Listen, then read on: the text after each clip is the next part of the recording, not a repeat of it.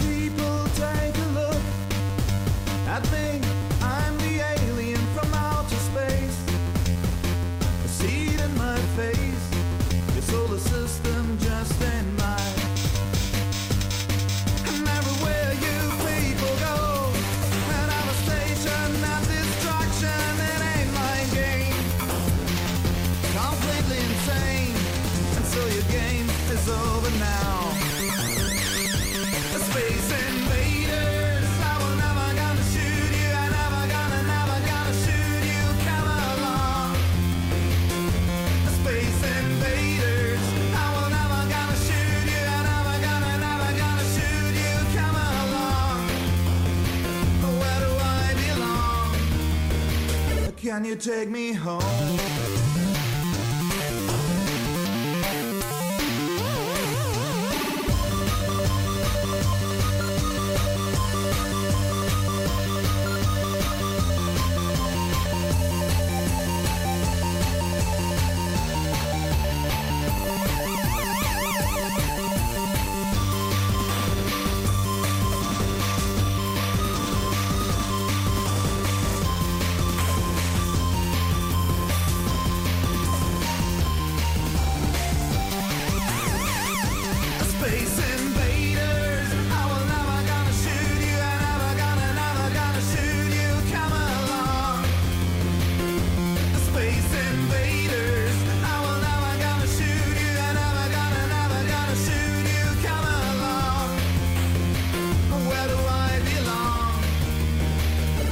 Take me home?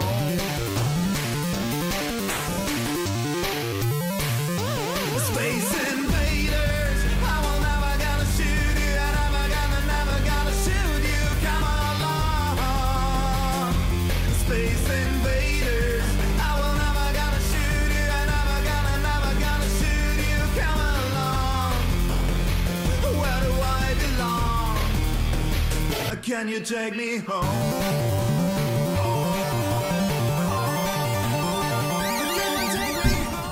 Ja, es ist Donnerstagabend, 21.09 Uhr. Nein, 4. Und ihr hört euer Volleiners Fanzone Webradio mit der 250. Ausgabe. Natürlich mit Partyhütchen, zumindest für die ersten paar Sekunden hier.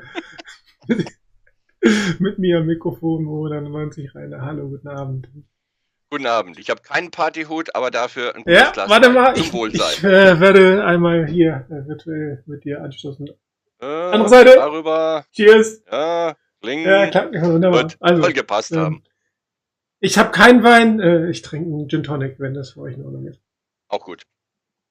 Da hätten wir sogar beide beinahe dasselbe getrunken. Ich hatte es mir noch überlegt. Ah, hättest du mal was gesagt. Ich hätte dir einen rübergeschickt. Ist ja nur irgendwie. Hättest auch was sagen können. Hätte ich auch da. Stimmt. Na ja, gut. Ja, ähm, 250 Ausgaben. Ähm, wir haben angefangen 2010, glaube ich, wenn ich mich richtig erinnere. Ne? Ja. Ähm, als Radioform am Anfang noch, ich glaube, nach einer halben Stunde ging irgendwie so ein komischer Ton an, wenn ich mich richtig erinnere, weil wir irgendwie so eine, so eine äh, nicht gekaufte Version von dieser Streaming-Software hatten. Das haben wir dann relativ schnell, die, die ich glaube, 30 Dollar oder sowas investiert.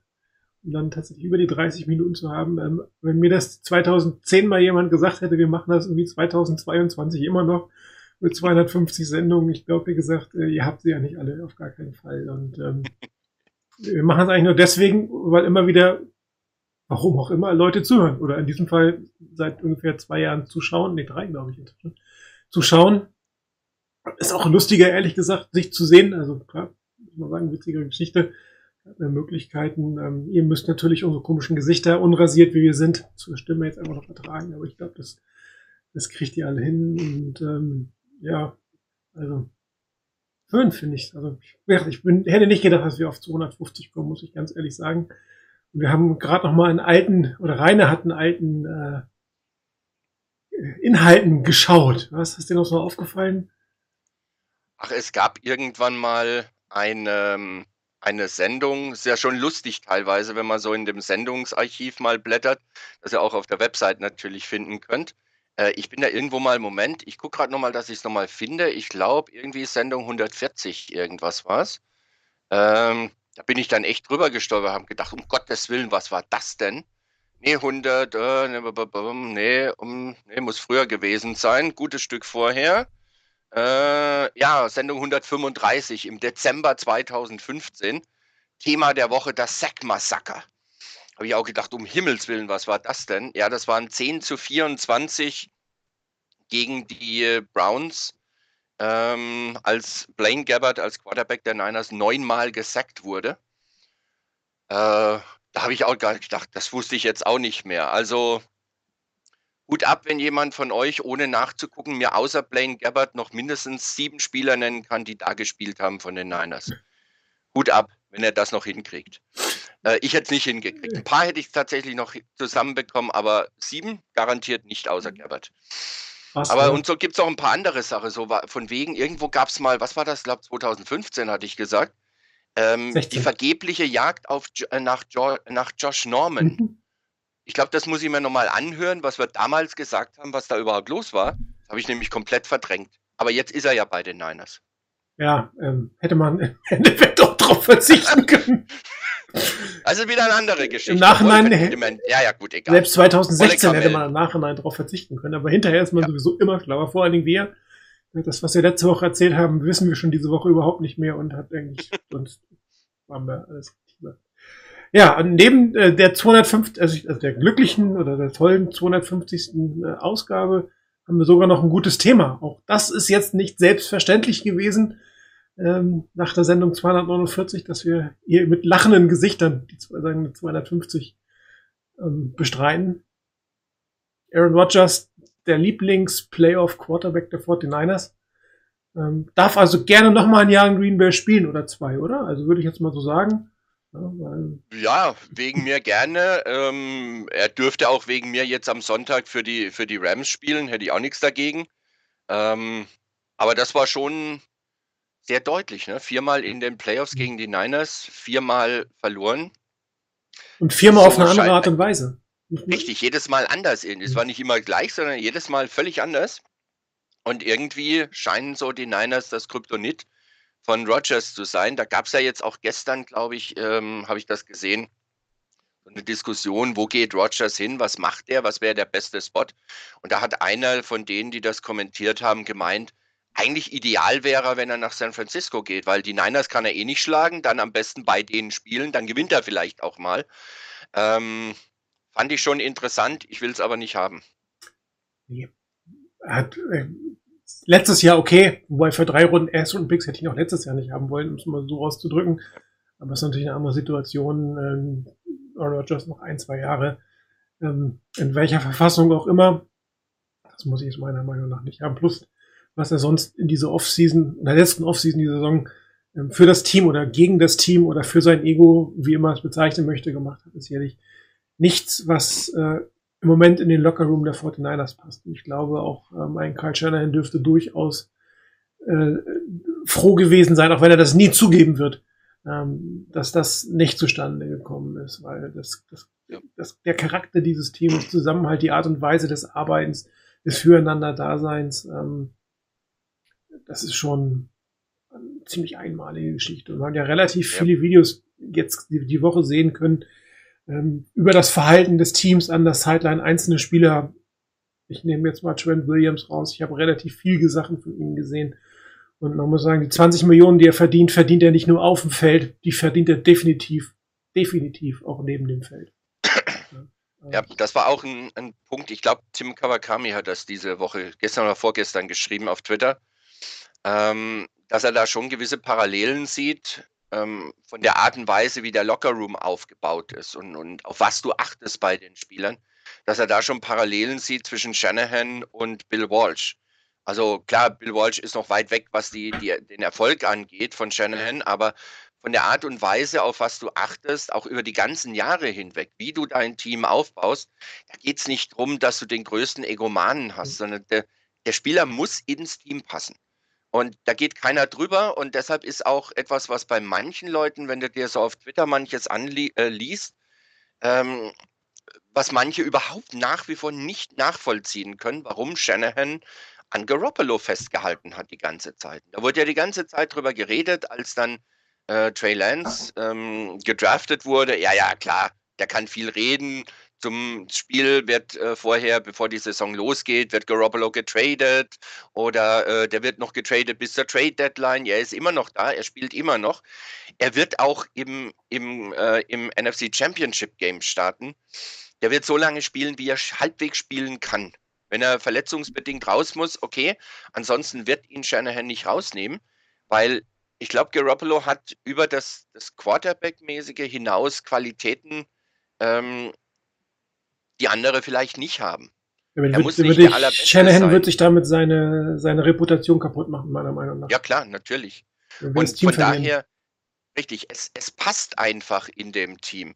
Und da haben Shanahan und Lynch auch viel Wert drauf gelegt in den letzten Jahren, da ein Lockerroom aufzubauen, bei dem es eben keine Eskapaden gibt, wie meinetwegen, guck nach Tampa Bay mit Antonio Brown oder ähnlichen Geschichten in anderen, in anderen Teams. Guck dir an, was bei den Raiders los war diese Saison wieder. Das hast du bei den Niners eigentlich in der Form nicht mehr. Es gibt einzelne Ausreißer ab und zu mal, aber im Prinzip ist das ein Team, das sind keine Nice Guys. Also das sind nicht die, die auf dem, auf dem, auf dem Feld irgendwie äh, Flag Football spielen. Das ist Hard-Nose Football, da gibt es auch auf die Glocke und sowas. Also da wird auch richtig physisch gespielt. Das ist ja das, was häufig auch genannt wird, dass die Niners ein unfassbar physisches Team sind, die, die keinem, keinem Tackle, keinem, keinem Körperkontakt aus dem Weg gehen und die dir einfach ihren Willen aufzwingen. Und das hast du teilweise auch gemerkt, eben in dem Spiel jetzt gegen die Packers, ähm, um auf das Spiel vielleicht ein bisschen zurückzukommen.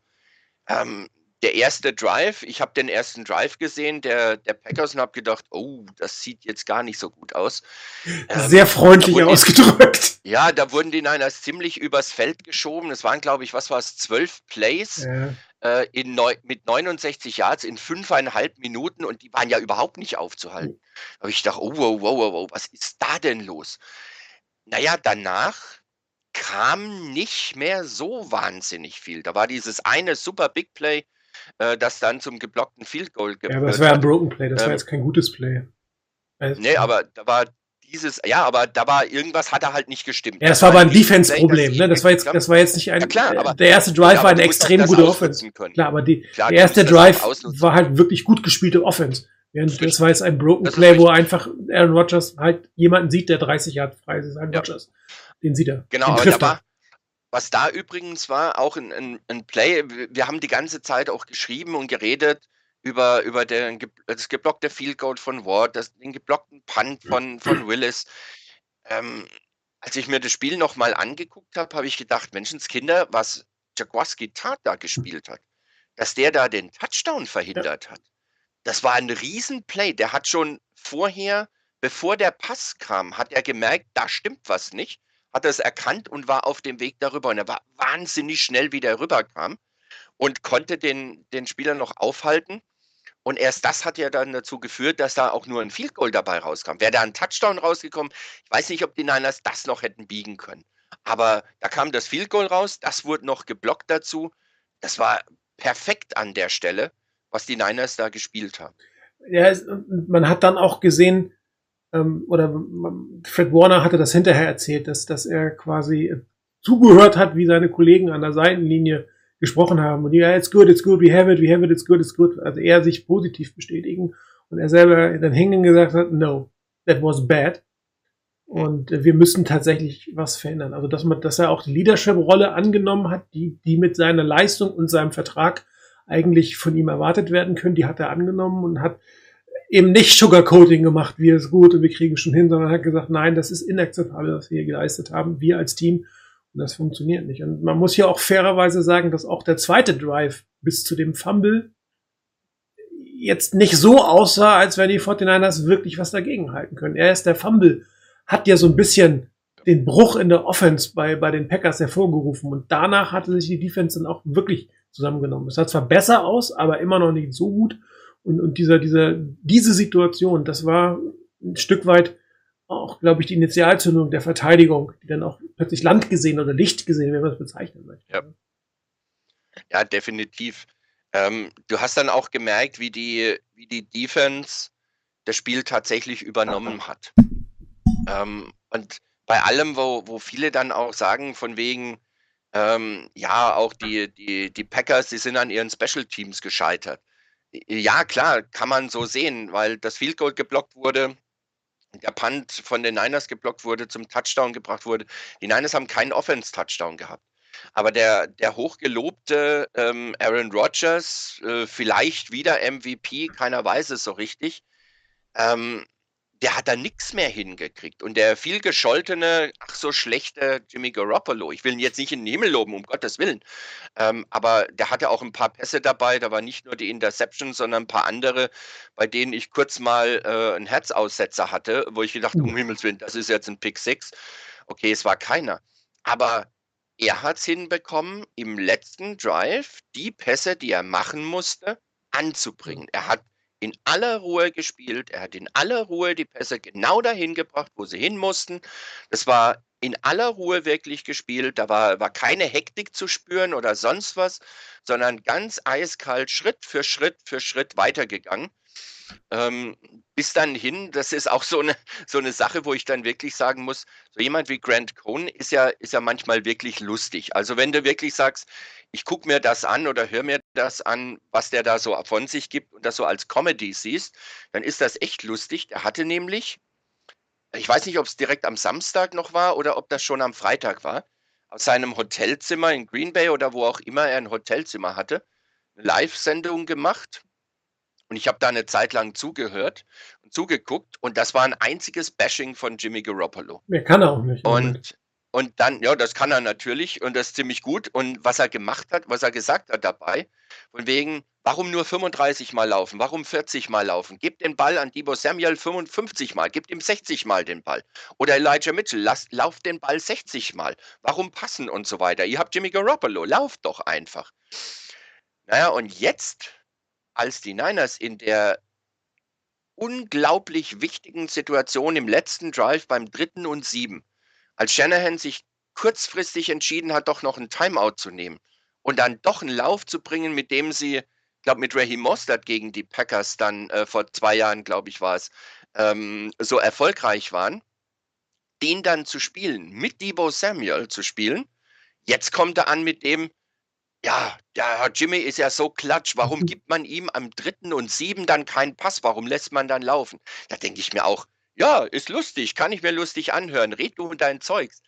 Es war die exakt richtige Entscheidung in dem Moment. Warum muss ich da auf einen Quarterback eindreschen? Oder auf Shanahan von wegen, na, du glaubst ja doch nicht an deinen Quarterback. Er hat doch die richtige Entscheidung getroffen. Es war kommt genau nicht das zurück. Richtige und die, Er kann nicht zurück. und die, die, Er kommt nicht zurück. Er muss sein. Er, er kann da auch Ja. nicht mal sagen, ich habe mich geirrt, kann er auch nicht. Ja. Er, er hat in vielen Nee, Dingen recht, aber er hat auch in vielen Dingen nicht recht. Ja. Und das sieht er halt nicht, Ja. wenn er nicht recht hat.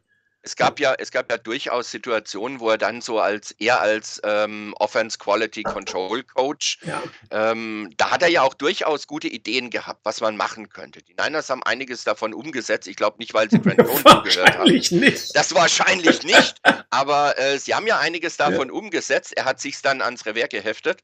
Aber ähm, da ist ja auch okay. Der ist ja auch, ähm, ich weiß nicht, wer von euch ab und zu mal so diese Filmreview guckt, die Grant Cohn macht nach den Spielen. Ähm, ich gucke das nicht regelmäßig, aber so ab und zu gucke ich mal ein bisschen rein. Das sind schon gute Sachen dabei. Also der ist nicht ganz daneben. Aber was er dann halt rauslässt, unglaublich. Und äh, für mich war dieser letzte Drive einfach ein Beispiel dafür, dass du einen Quarterback brauchst, der im richtigen Moment wirklich abliefert. Und wenn ich mir angucke, wie ein Aaron Rodgers ähm, gespielt hat in seinem letzten Drive oder davor auch, ich hatte ehrlich gesagt vor dem Fernseher das Gefühl von wegen, geht den das was an? Äh, interessiert den das überhaupt, was da passiert? Der wirkte auf mich sowas von nicht in sich gekehrt und in sich ruhend, sondern völlig teilnahmslos. Nach dem Motto, naja, wenn es klappt, ist gut, wenn nicht, ja, auch nicht schlimm, ne? Und da hatte ich bei den Niners doch ein deutlich anderes Gefühl. Das hast du dann auch irgendwann mal gemerkt, dass, dass die, die Packers an der Stelle, gerade in diesem letzten Drive, den Niners wirklich nichts mehr entgegenzusetzen hatten. Ähm, und die Offense, naja, die, das lag halt nicht nur an, an Garoppolo, dass keine Touchdowns zustande kamen. Äh, klasse Pass, der eine auf, auf Kittel, den er fallen lässt. Jamon Jennings lässt einen Ball fangen, den er nehmen muss. Noch so ein paar Sachen. Also da stotterte der Motor schon ziemlich, aber das lag halt nicht immer nur an Garoppolo, sondern halt auch an anderen Spielen, an anderen Spielern. Es hat sich aber letztendlich gezeigt, Football ist ein Teamsport. Natürlich brauchst du einen guten Quarterback. Natürlich ist es gut, jemanden zu haben, der dann das Team schultern kann und sagen kann, hier, ich reiß euch mit. Aber ein Quarterback, der in dem Moment, wo es drauf ankommt, die manchmal auch kleinen Sachen macht, die du machen musst, um erfolgreich zu sein als Team.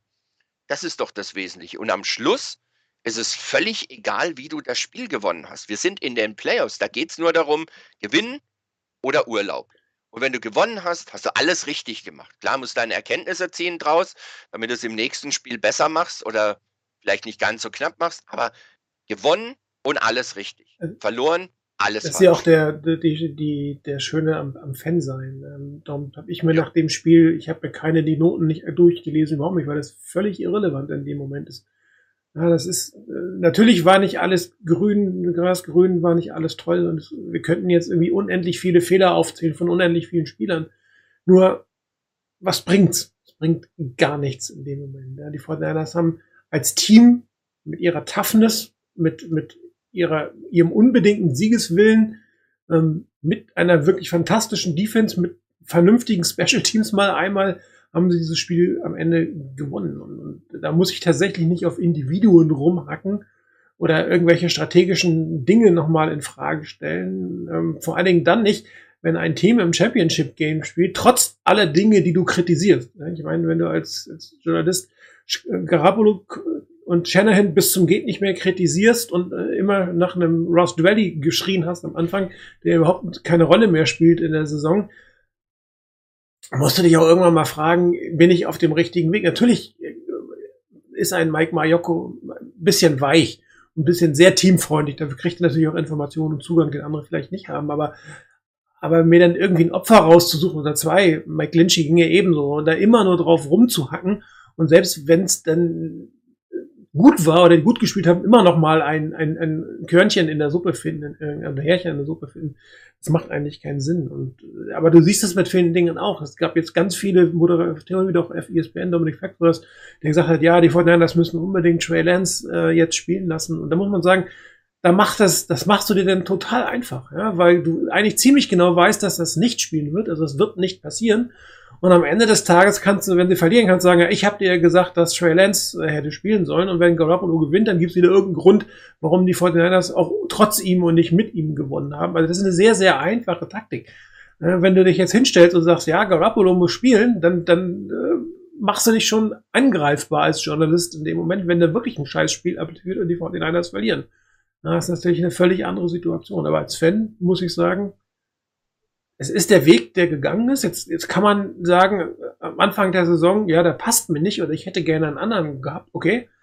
Du kannst es auch jetzt noch sagen, nur ganz ehrlich, die Wahrscheinlichkeit, dass das genauso ausgegangen wäre, kann sein, dass die Vorteile auch mit Trey im Championship Game gestanden hätten. Weißt du aber nicht. Was du weißt mit Garoppolo und der Spielweise der 49ers, mit allen Höhen und Tiefen die Saison, sie stehen im Championship Game und haben gute Chancen in Super Bowl 1. Und das ist, glaube ich, das, was, was eher zählt, als wenn ich jetzt sagen würde, ja, ich kann anfangen, ne? Trent Williams mit dem Holding oder der, ich nehme jetzt Trent Williams, weil der eigentlich eine extrem gute Saison genommen hat, ähm, gemacht hat. Klar, war ärgerlich, zwei Jahre Strafe, dann kommt irgendwie die Interception aus irgendwelchen Gründen, blöde Situation.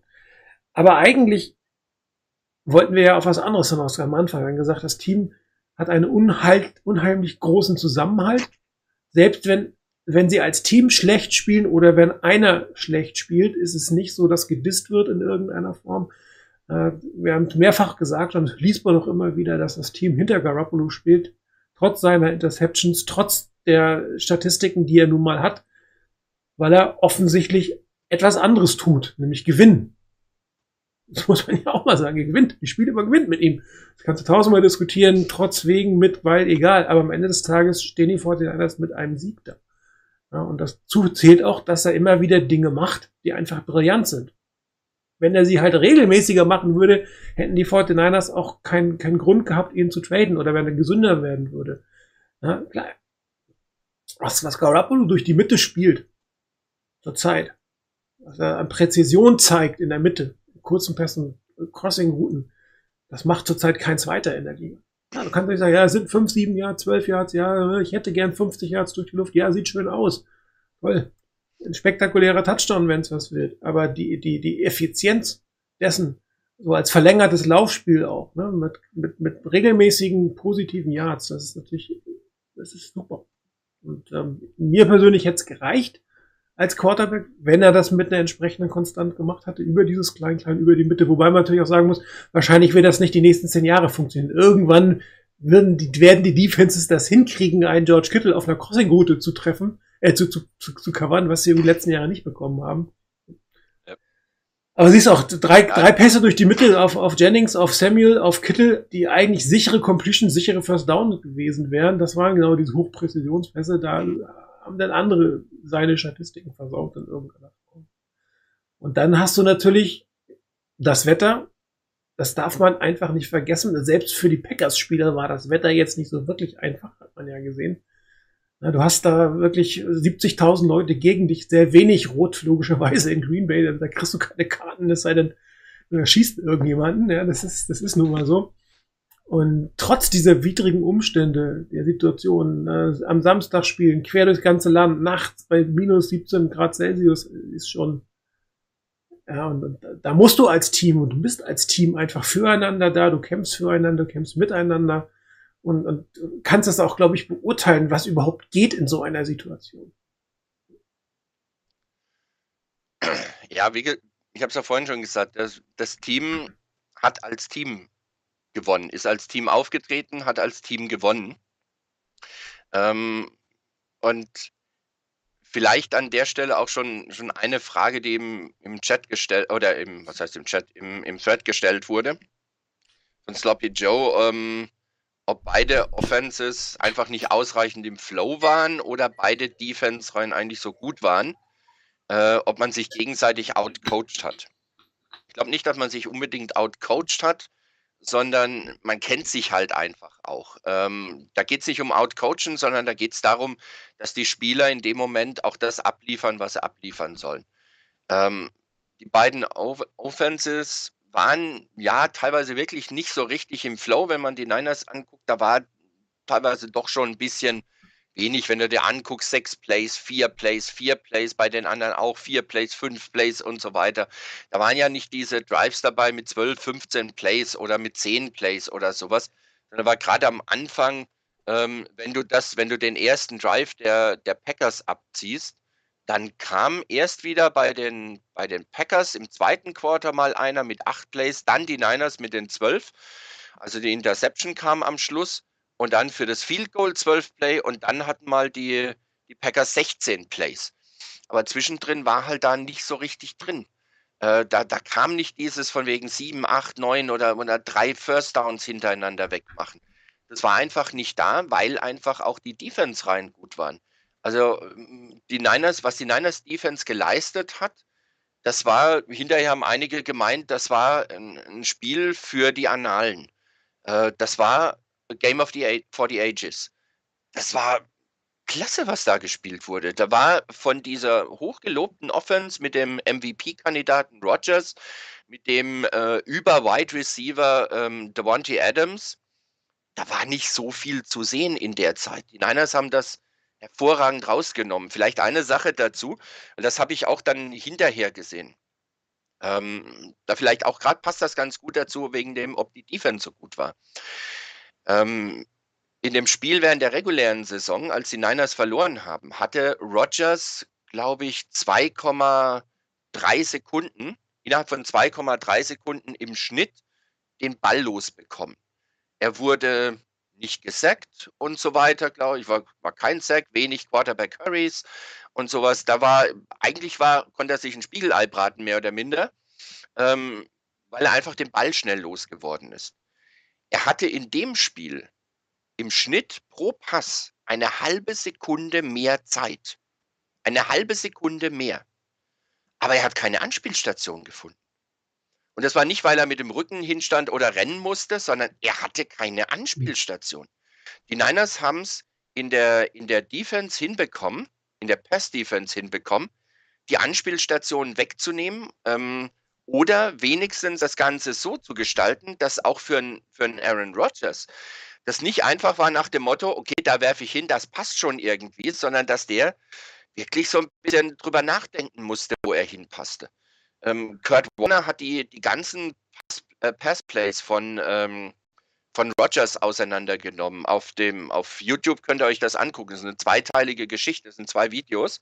Er hat jedes einzelne Passplay auseinandergenommen, hat auch gesagt, ja, da gab es ein paar Anspielstationen.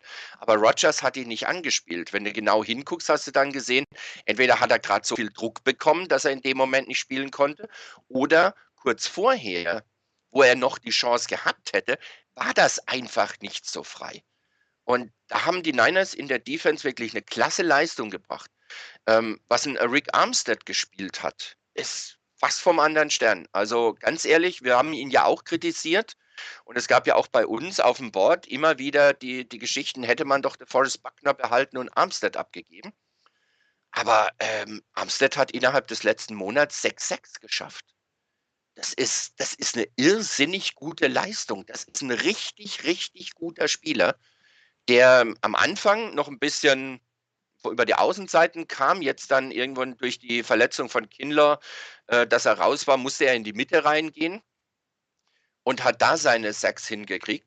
Aber die Niners, und das ist vielleicht auch ein Geheimnis dieser Defense, so ab und zu mischen sie Sachen rein, die äh, ein bisschen ungewöhnlich sind. Ich glaube, ein Play gab es, da war Armstead auf Defensive End und Bosa auf Defensive Tackle.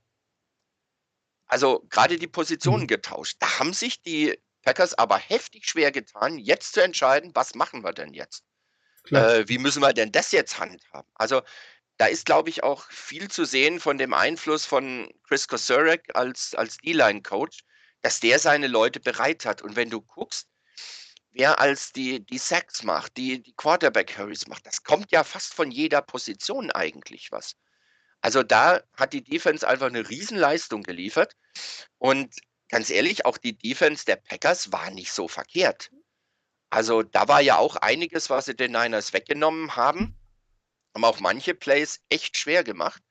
Die, die Niners mussten drum kämpfen um das. Aber sie haben sich am Schluss durchgesetzt. Das war dieses kleine Quäntchen, dieses kleine bisschen mehr, was die Niners zulegen konnten in ihrem letzten Drive, wo die Defense der Packers dann nicht mehr so dagegenhalten konnte.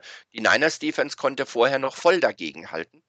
Und das hat letztendlich da in der Phase den Unterschied gemacht, dass du da eben noch ein Field Goal hinkriegst und damit nach Hause gehen kannst. Also man, äh, ich habe ja mal die, die Running Chart von Elijah Mitchell und was man sagen muss, was, was sicherlich den 49ers nicht geholfen hat, ist, dass sie ihr Laufspiel nicht kontinuierlich in den Griff bekommen haben.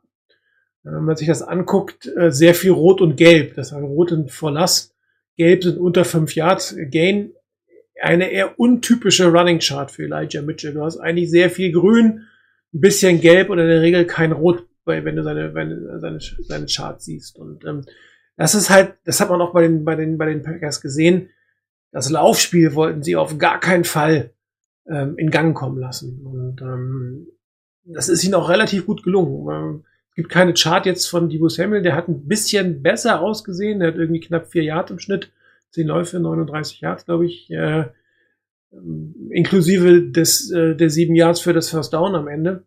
Ähm, aber die, die, die Packers haben von Anfang an sehr stark darauf gesetzt, den Lauf zu stoppen, haben es auch relativ erfolgreich gehabt, geschafft. Und dann ist es natürlich schwierig, wenn du ein Laufteam bist, ohne vernünftiges Laufspiel voranzukommen. Das ist das eine, vor allen Dingen in diesen Witterungs Laufverhältnissen, das ist nochmal das andere. Ist das halt nicht das typische Passing-Wetter, ähm, gerade für ein kalifornisches Team und ein Quarterback, der es eigentlich nicht gewohnt ist, in der Kälte zu spielen, im Gegensatz zum, zum Aaron Rodgers. Und äh, wenn man sich die Statistiken des Spiels anguckt, ist, ähm, ist das den Fortinanders andersrum auch durchaus gelungen. Ich meine, äh, haben die Packers Jones 12 für 41, Dylan 7 für 25, auch da. Ja, und wenn du jetzt bei Jones noch den 41 Lauf abziehst, dann bist du, bist du bei 11 für 27. Das ist natürlich eine katastrophale Geschichte. Und auch für die Packers ist es natürlich essentiell, dass das Laufspiel einigermaßen funktioniert. Weil, was passiert sonst? Genau das, was die 49ers gezeigt haben und was ihre Stärke ist, der, der Vier-Mann-Pass-Rush bringt Aaron Rodgers unter Druck. Und dann kannst du verschiedene Optionen in der, in der Verteidigung einfach haben. Das eine ist, du kannst Devonta Adams permanent doppeln, äh, was die 49ers auch sehr, sehr oft gemacht haben.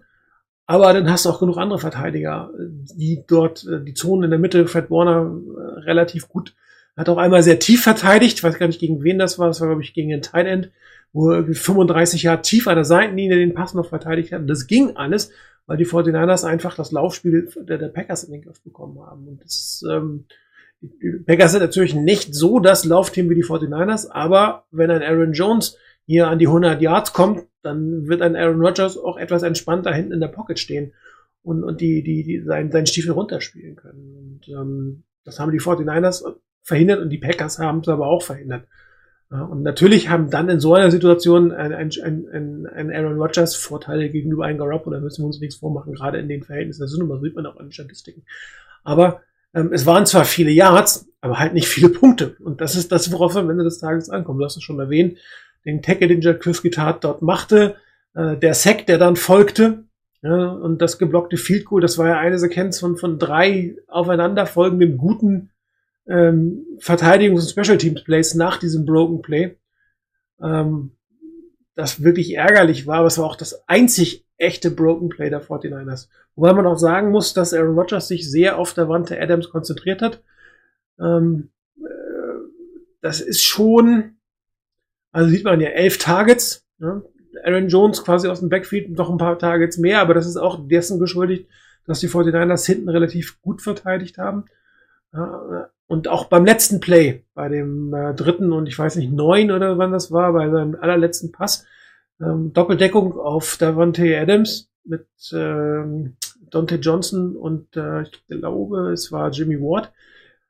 Ein völlig freier äh, Lazard auf seiner linken Seite, weil dort einer der Verteidiger einen Fehler gemacht hat, stand äh, Mosley plötzlich gegen zwei, aber Aaron Rodgers gar nicht hingeguckt. Der hat einfach nur auf Adams geguckt und hat gehofft, dass er mit seinen Fähigkeiten, mit seinen Armen in der Lage ist, Adams da anzuspielen. Die Fortinanders haben auch spekuliert. Die haben einfach spekuliert, dass, dass, dass äh, diese Kombination Rogers, Adams das sein wird, ähm, was, was die Packers äh, forcieren werden. Und das haben sie am Ende relativ gut verteidigt. Interessanterweise auch ein sehr gutes Gespiel Dante Johnson. Irgendeiner der, der Bitwriter hat irgendwie so einen Tweet nach dem Motto, ähm, und, und dann hatten wir noch einen Dante Johnson, der plötzlich in Sherman äh, gemorpht ist. Irgendwie sowas hat er das geschrieben. Muss man ja auch sagen. Teilweise hat er eins zu eins extrem gut gespielt. Das heißt, die 49ers haben schematisch extrem gut gespielt.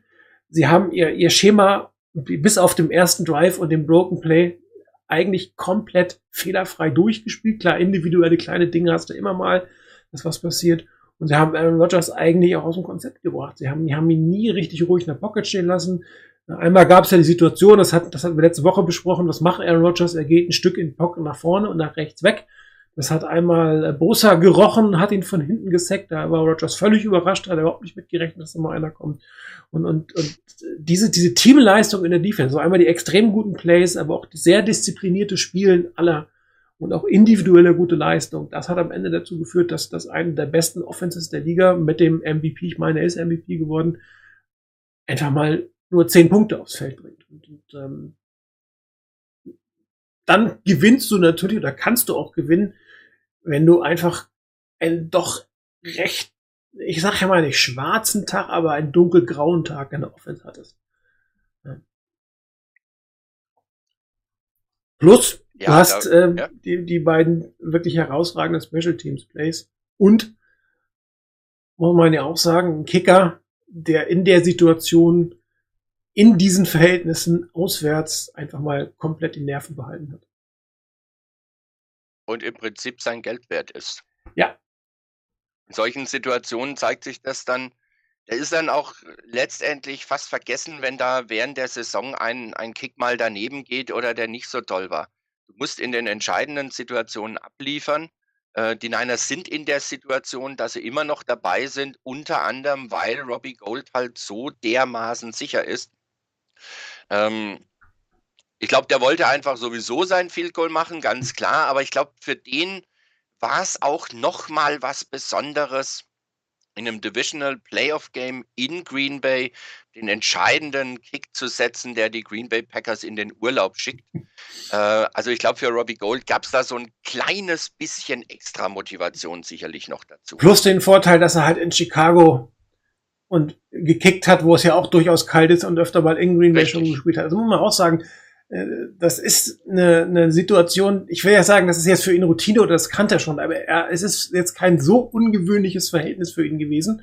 Plus, hat man ja auch gelesen, er hat den ein oder anderen seiner Veteranenkicker vorher Äh, kon Lawrence Tynes. genau, kontaktiert, gefragt, wie geht ihr damit um, wie habt ihr das gemacht, wie habt ihr euch in Green Bay vorbereitet, wie wird man warm und äh, er hat ja auch Sachen angepasst, hat er gesagt. Und zum einen hat er gesagt, dass seine Aufwärmphasen kürzer gewesen sind, das ist mal das eine. Das andere, er hat gesagt, dass, dass er sehr viel von diesem Kicking Tee und sehr wenig unter den Long Snapper gearbeitet hat, um dem Long Snapper quasi zu ermöglichen, die Hände warm zu halten. Plus, was Lawrence Tynes auch gesagt hat, er hatte die Erfahrung gemacht, dass er ähm, der Long Snapper bei, nach den relativ vielen Snaps mit kalten Händen Probleme hatte. Und dann ist er quasi nervös geworden als Kicker, weil plötzlich im Warm-up die Snaps schlecht geworden sind. Ja, und darum hat er den, den Tipp gegeben, mach das eigentlich nicht. Kicke für dich in deinem, mit deinem Kick und, und mach wenig, lass der Long Snapper seine, seine, seine, äh, seine Hände warm lassen. Äh, und dann kriegt ihr es am Ende des Tages hin. Und da muss man ja auch sagen, Tabor Pepper, gut, bisschen hoch der letzte, aber jetzt nicht zu hoch, um ihn zu fielden. Ähm, wann haben wir den letzten echten schlechten Long Snap gesehen? Das ist auch relativ lange her, muss man ja sagen. Also das war auch eine extrem gute Nachverpflichtung letztes Jahr, glaube ich, mitten in der Saison. Und ähm, da hat diese ganze Kicking Unit, die schon immer gut war, das muss man ja sagen, die Kicking Unit war jetzt nicht, nicht unbedingt äh, ein Problem. In der Situation auch nochmal hingekriegt. Plus, er hat ja gesagt, er hat seinen Anlauf ähm, etwas verlangsamt. Er hat ge- ne, er- nicht, nicht ganz so in den Ball rein, ein Stück langsamer, weil, das hat Heinz auch gesagt, weil auch der Pass Rush ist auf diesen Bodenverhältnissen langsamer. Er braucht den Speed also nicht vorbei. Man muss sagen, die Packers waren mit den zehn Leuten doch knapp. Also einer flog schon in Richtung Ball. Ja, das war jetzt irgendwie, Ja, ne, war zwar ein bisschen Platz, aber es flog schon einer in der Richtung und trotz der zehn Leute. Aber am Ende des Tages zählt, zählt das Resultat. eben. Jo. Gut, wollen wir einfach mal durch die, durch die ganzen Fragen. Ich glaube, wir haben relativ viele Fragen, Mhm. oder? Ziemlich viele. Können wir uns das ja irgendwie mal. Können wir mal abarbeiten. Also den ersten da bei Sloppy Joe, ich glaube, das haben wir soweit geklärt mit den Offenses Genau. und mit den Defenses. Äh, bei den Punts äh, bewusst auf Abstand zum Panther geblieben nach dem Cowboy-Spiel. Ja, Bis zu jedem geblockten Punt war das so gewollt, kann man das Plan trainieren. Also trainieren kannst du das natürlich schon. Äh, das wird ja auch normalerweise trainiert. Dass du da reingehst, schon aggressiv, dass du versuchst, den Punt zu blocken. Aber im Normalfall trainierst du das eben gerade, dass du nicht in den Panther reinspringst, sondern seitlich weg, vorne dran, aber nicht in Richtung des Panthers springst. Ähm, ich denke mal, dass da die Niners sicherlich ein Stück Wert drauf gelegt haben, dass das auf keinen Fall passiert, dass man da dem Gegner nicht irgendwelche Yards schenkt auf die Art und Weise. Also von daher, da gehe ich, gehe ich wirklich damit, ja, das haben sie trainiert und auch bewusst lieber ein bisschen weniger, aber halt trotzdem sehr diszipliniert in Richtung des Panthers gegangen oder des Kickers gegangen. Sonst hätte das mit dem Block auch äh, nicht funktioniert. Aufgrund der wenigen Highlights in dem Spiel hat tatsächlich Next Gen Stats eine Grafik zu dem äh, geblockten Punt gemacht. Das ist, glaube ich, das erste Special Teams Play, was ich da gesehen habe.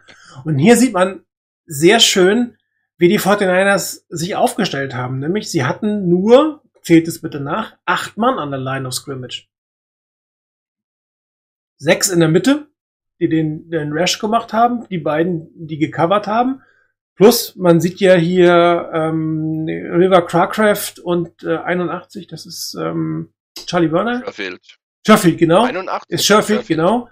Plus ein Returner hier auf der, auf der Rückseite, ja. Aber das war definitiv Jetzt nur, wenn es ein, ein Punt-Block-Call war, war es sicherlich aber ein vorsichtiger Punt-Block-Call. Also da, man ist dort nicht all out gegangen. Man hat sich schon nach den Erfahrungen so ein bisschen auf den Fake äh, oder einen eventuellen Fake vorbereitet, indem man nämlich zwei Spieler mal in Richtung der First-Down-Linie ähm, platziert hat. Und ähm, dieses, dieser, dieser Punt, man dachte 94, Jordan Willis, das sieht man hier natürlich in der Grafik nicht, wenn man sich das Video anguckt, der hat vom Snap an, hatte er die bessere Position gegenüber dem Panther, äh, gegenüber dem Snapper.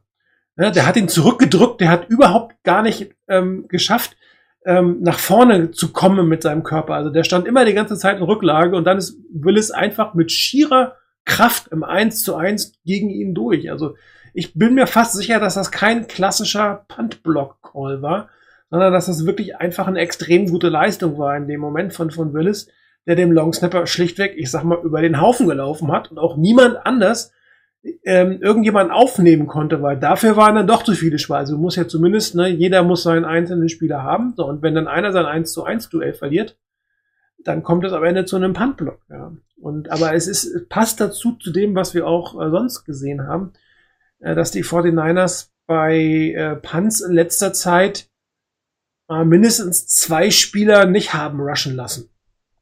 Ja, also nach zwei äh, Punt-Fakes, die zum First Down, das wollte sich äh, Hightower nicht antun im Endeffekt. Auch hier übrigens eine extrem schöne Situation ähm, von Trent Williams nach dem geblockten Punt, der auf Hightower zuging und sagte, du hast gerade das Spiel für uns äh, gewonnen, hat er nicht gesagt, ne? aber du hast, äh, hast uns ins Spiel wieder reingebracht. Irgendwas hat er ihm gesagt. Also derjenige, der wirklich von allen kritisiert wird, der Angst haben musste um seinen Job. Der Trent Williams hin und sagt, hier, du, du hast es jetzt für uns gemacht, du hast uns hierher gebracht für diese Chance, die wir jetzt hatten. Auch was wir am Anfang gesagt haben, Trent Williams ist mehr als ein bester, bester Left Tackle der Liga. Er ist tatsächlich auch ein extrem guter Motivator, jemand, der, der das Team mitzieht, der, der, der weiß, wie er mit wem reden muss, das muss man ja auch sagen und den man ansieht. Dahinter gibt es so eine Szene, wo er auf der Bank sitzt und total erleichtert ist, äh, betet, äh, sich bedankt, dass sie, ja, also da, da siehst du, ja, du magst so viel Geld verdienen, wie du willst. Am Ende des Tages zählt für dich tatsächlich dieser sportliche Erfolg. Und für ihn sind es die ersten Playoffs überhaupt in einer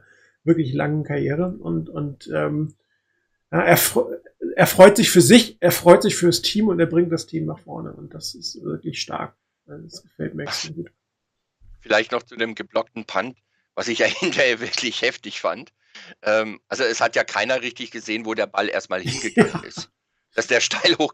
Und als ich dann gelesen habe, dass Talanoa Hufanga gemeint hat, er hat den Ball auch nicht gesehen, er hat ihn nur gehört.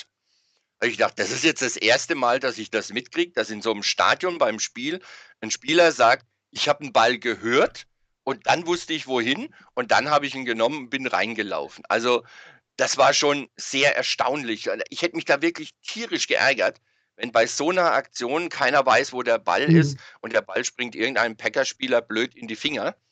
Da hätte ich mich ja schon geärgert. Es wäre klar, wäre immer noch gut gewesen, wenn du den gleich getackelt ja, hättest. Aber, aber so war es natürlich noch mal besser. Ja. Das war schon nicht schlecht. Genau. Äh, das war Panz, gut. Ähm, genau. Äh, den ähm, also ich glaube, dass Scheinerherr nicht allzu viel Zeit mit der Defense verbringt. Ähm, das würde mich wundern. Ähm, natürlich wird er, ne, er wird äh, coachen, er wird auftreten, aber am Game Planning und am, am Call Sheet wird er wenig mitarbeiten äh, am Ende des Tages. Ähm, er hat also sein Offense-Team, seine Offense-Tätigkeiten, mit denen er viel machen muss. Und ich glaube, er sucht sich halt auch Defense-Koordinatoren, von denen er ausgehen kann. Da muss ich mich gar nicht einmischen. Also das Einzige, was vielleicht auch was darauf hinaus oder darauf abzielt, von wegen ähm, gegen McVay oder gegen Lafleur, die, die kennt er ja ziemlich gut. Mhm. Das Einzige, was ich mir da natürlich vorstellen kann, ist, dass die, dass er selber vielleicht aus seinen Erfahrungen und so wie er die kennt, vielleicht ein bisschen was einfließen lässt, was für Tendenzen die aus mhm. seiner Sicht haben, ähm, was die gern haben, wo die gerne vielleicht drauf setzen. Klar werden da auch die Defense-Coaches sich den, den, den Film angucken und gucken, was da wann, wo, wie passiert. Aber das ist, glaube ich, so das Einzige, was als Input kommt. Und ansonsten, Das Einzige, was ich mir dann noch vorstellen könnte, ist, ähm, dass er, je nachdem, wie das läuft, vielleicht mal irgendwo sagt, ähm, wir brauchen da ein bisschen mehr Aggressivität drin. Oder guckt mal, dass er vielleicht den Spieler äh, rausnehmen könnt irgendwie. Aber ich denke, da ist mittlerweile ein Demico Ryans auch so weit, dass er das selber sieht. Der hat im Verlauf dieser Saison, wie ich finde, eine klasse Entwicklung genommen, äh, die, wenn es ganz blöd läuft, dazu führt, dass er nächstes Jahr Head Coach ist ähm, also für die Niners blöd läuft. Ähm, aber ansonsten denke ich, hat Shanahan in Demico Ryans jemanden, dem er vertraut, äh, ja, Demico Ryans jemanden, dem er vertraut und dem er sagt, hier, die Defense ist eine Sache, mach du dein Ding. Aber wie gesagt, so ein paar Tipps, so ein paar Hinweise, ein paar, paar Insider-Informationen, das vielleicht, aber ansonsten die, die, die, den Gameplan für die Defense, den macht Demico Ryans mit seinen Leuten zusammen.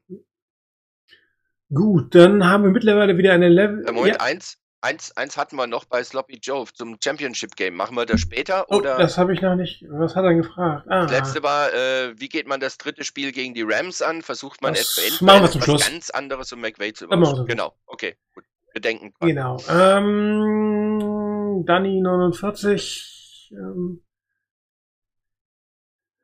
wir, wieder eine Defense wie äh, vor zehn Jahren mit Wing Fangio damals. Ähm, also ich würde sagen, ja, das Level hat die Defense wieder.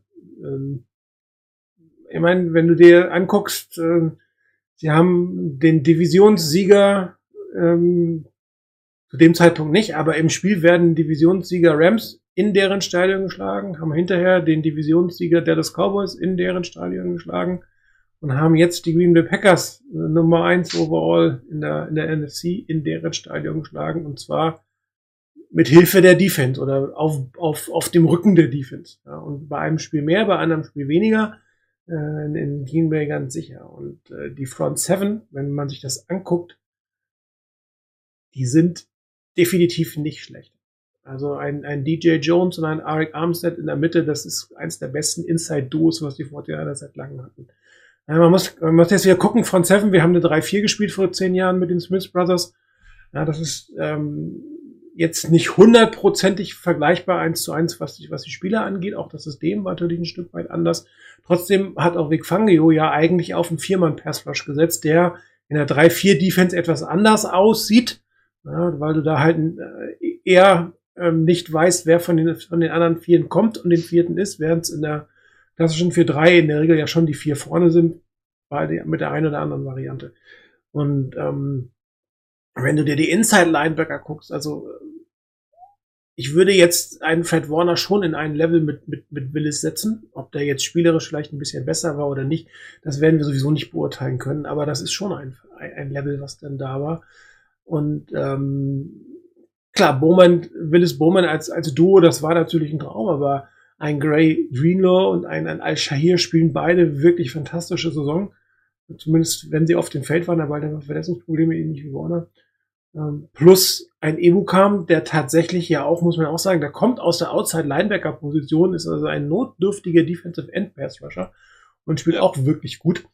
Ja, und äh, du hast es vorhin schon gesagt, das war eigentlich das nach innen gehen von Eric Armstead, was diese Front Seven einfach stabilisiert hat. Sowohl im Laufspiel als auch im Passspiel. Und man kann jetzt sagen, war die eine Front Seven besser als die andere, aber ich glaube schon, dass das ein vergleichbares Niveau ist, was die Fortinanders da in der Front Seven ähm, äh, spielen. Interessanterweise, die Safeties sind die gleichen. sind, die sind halt nur ein bisschen älter, aber es sind die beiden gleichen Spieler, die dort stehen. Und äh, klar, die, die Cornerbacks der 49ers äh, sind jetzt äh, sicherlich nicht Top-End, aber beide, die gespielt haben, oder drei, wenn man Kevon Williams nimmt, haben ihre Schwächen, aber haben ihre Gegenspieler im Großen und Ganzen. Kannst du gucken. Cooper Cup, ein Amari Cooper, ein, ein CD Lamb, ein äh, Devonta Adams. Die haben zwar Fänge, die haben zwar Yards, aber sie haben jetzt irgendwie nicht gescored wie die Bekloppten und haben jetzt auch nicht einen First Down nach dem anderen gemacht. Also das ist schon ein vergleichbares Niveau oder vielleicht sogar fast ein besseres Niveau, weil man ja sagen muss, dass die Offense zumindest im Super Bowl-Jahr der 49ers ein bisschen besser war. Effektiver war, sagen wir mal so, als die Offense jetzt ist. Äh, Besser und schlechter, das ist immer ein schwieriges Label, ehrlich gesagt. Ja, das ist wirklich schwierig. Aber gerade vielleicht noch eine Sache dazu, weil du es vorhin erwähnt hast, von wegen Eric Armstead und DJ Jones. ich meine, guck dir die beiden mal nebeneinander an. Der eine 6-0 mit DJ Jones, der andere 6-7 Ja, mit ja, Eric Armstead. Ja, oder? Äh, DJ Jones wiegt aber mehr als Eric Armstead. Also das sind zwei völlig unterschiedliche Typen. Und ich glaube, das ist mit ein Geheimnis dafür, warum das so gut geworden ist, auch in der Mitte der, Mitte der Niners D-Line äh, und auch gerade gegen den Lauf so gut geworden ist. Weil das eben zwei unterschiedliche Typen sind. Du, du kannst nicht sagen, okay, das sind zwei, die schieben dich weg, dann kannst du dich darauf einstellen. Sonst hat jeder eine andere, eine andere Art, wie er dran geht. Äh, Dann wird auch mal gewechselt, es wird verschoben und so weiter. Ähm, war auch eine ganz interessante Geschichte, dass da DJ Jones teilweise nicht gegenüber dem Center stand, sondern äh, in der Gap Mhm. stand. Und das hat teilweise den, den Center und den Guard richtig in, in die Bredouille gebracht, nach dem Motto, ähm, Moment, ich kann nicht nach vorne wegblocken, sondern ich muss seitlich wegblocken. Ähm, aber wenn du dich halt als Center meinetwegen nach links drehst, um wegzublocken, dann hast du halt hier eine ziemlich offene Flanke. Und da geht dann halt ein Rick Armstead zum Beispiel durch. Also von daher, das ist eine richtig starke Defense, äh, gerade die Front Seven. Wie gesagt, vergleichbar, ja, dass sie eben mit dem, was sie auch an Dominanz ausüben können, von der Spielweise her, von der Art her, halt schwierig, weil einmal 3-4, einmal 4-3, das ist dann doch nochmal eine andere Hausnummer. Aber von der Dominanz her, zumindest in, in weiten, über weite Strecken der, der Spiele, durchaus vergleichbar. Debo Samuel wird da verheizt. Also ein bisschen schon. Also ich kann mir nicht vorstellen, dass er zehn Jahre lang seine Karriere auf diese Art und Weise einfach durchhält. Nee. Ja, das funktioniert nicht. Äh, Man hat es jetzt gemacht, man hat es in dieser Saison gemacht, man hat damit seinen Erfolg gemacht, man wird es auch in irgendeiner Form weitermachen, bin ich mir ganz sicher, aber sicherlich nicht so extrem. Und man muss auch wahrscheinlich ihn, ich würde mal erwarten, dass er wieder mehr Wide Receiver spielt im nächsten Jahr und nur noch gelegentlich, wenn es wirklich sein muss, Running Back spielt. Dieses, die Geschichte mit dem Returner, das war aus der Not geboren. Die 49ers brauchten einfach irgendwas äh, und ähm, haben sich da dann äh, gehofft, dass, dass sie mit, mit Samuel mit einem Überraschungsreturn dann noch was hinkriegen. Das ist sicherlich kein Standard. Ein Ball zu fangen, halt jetzt, ist jetzt auch für mich unkritisch. Das hat auch mit Verheizt nichts zu tun. Das war eine Variante.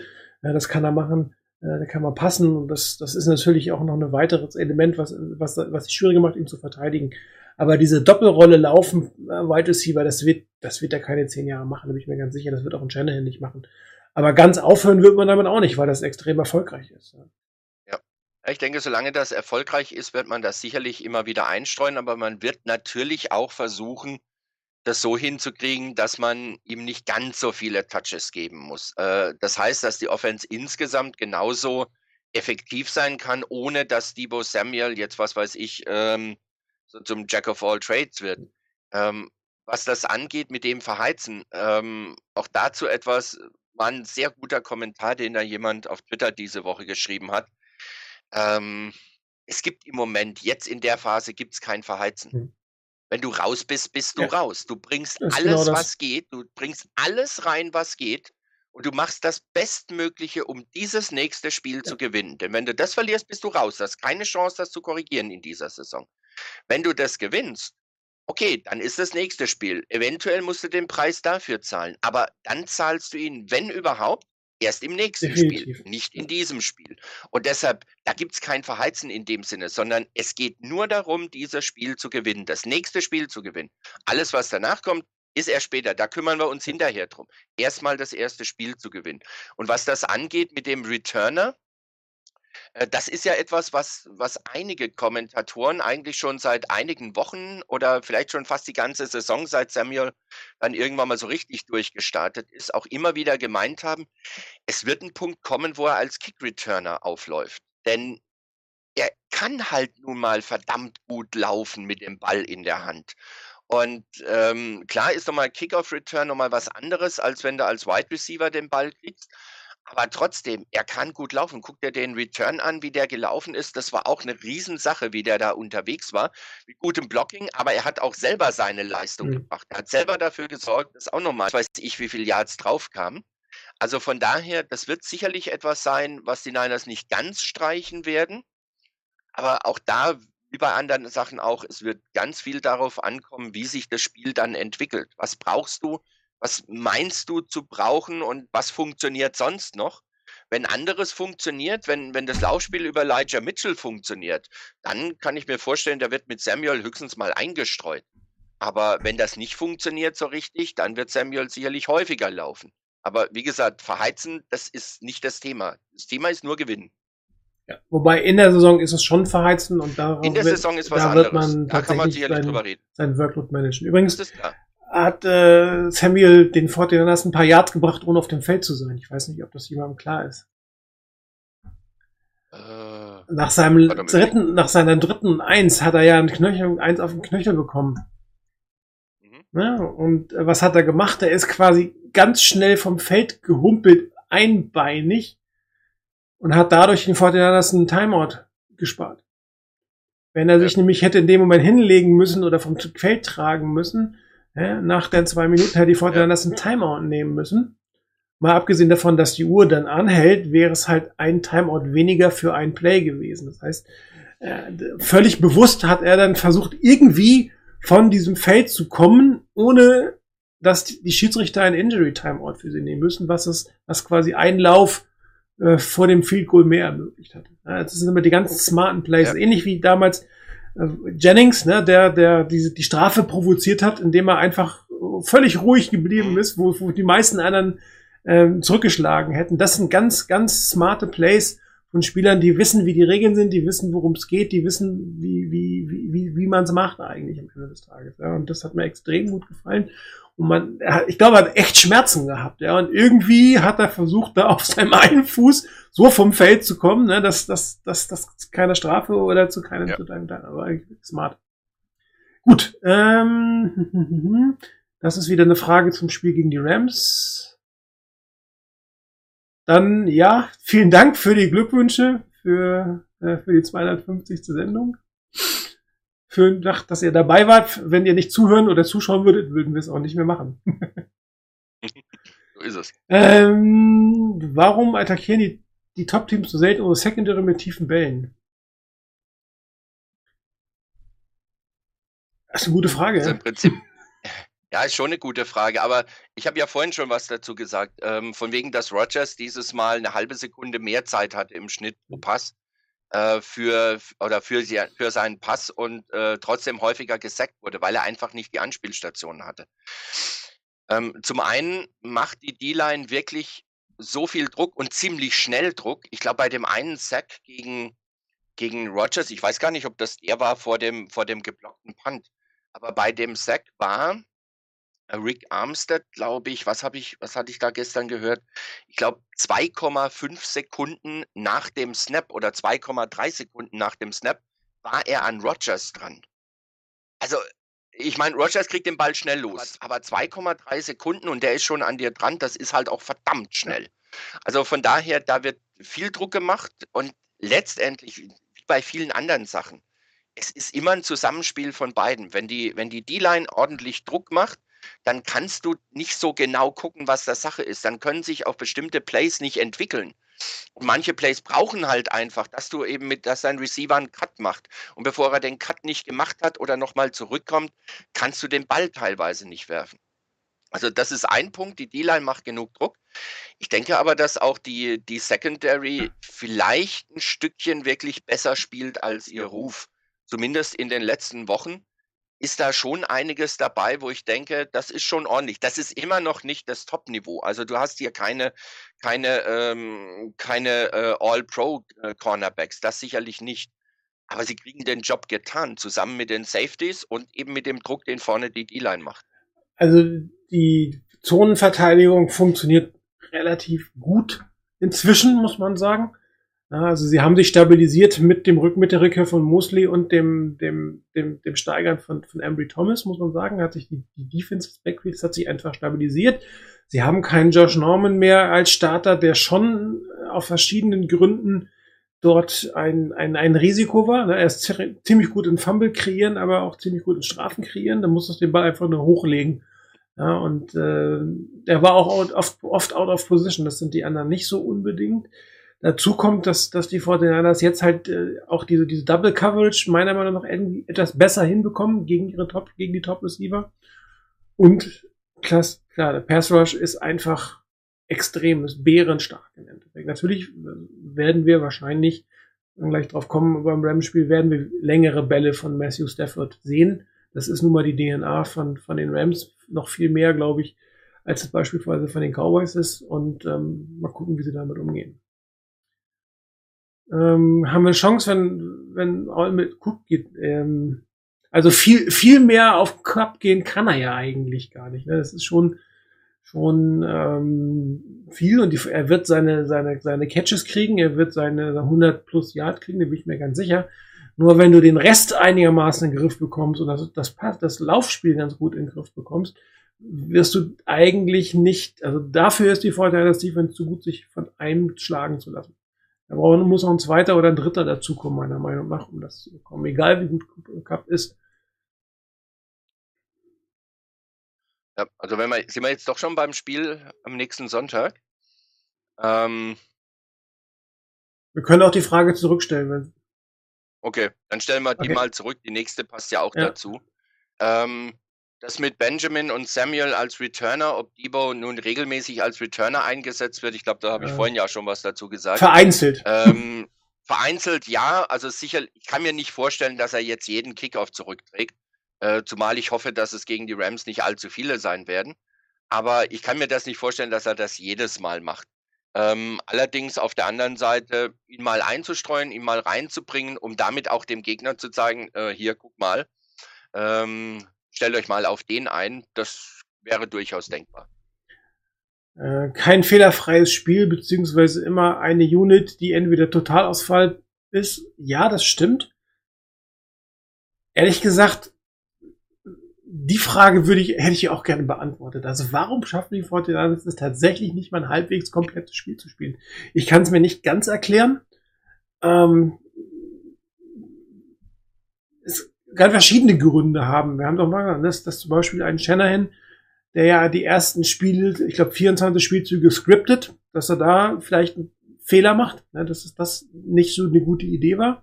Oder er ein bisschen länger braucht, im Spiel, um ins Spiel hineinzukommen, wenn es die, um die Offense angeht. Plus, ähm, ja, manchmal auch braucht Garoppolo eine Zeit lang, um in den Fluss zu kommen. Manchmal braucht das Laufspiel eine Zeit lang, um in den Fluss zu kommen. Das dauert bei den Verletzungen ein bisschen.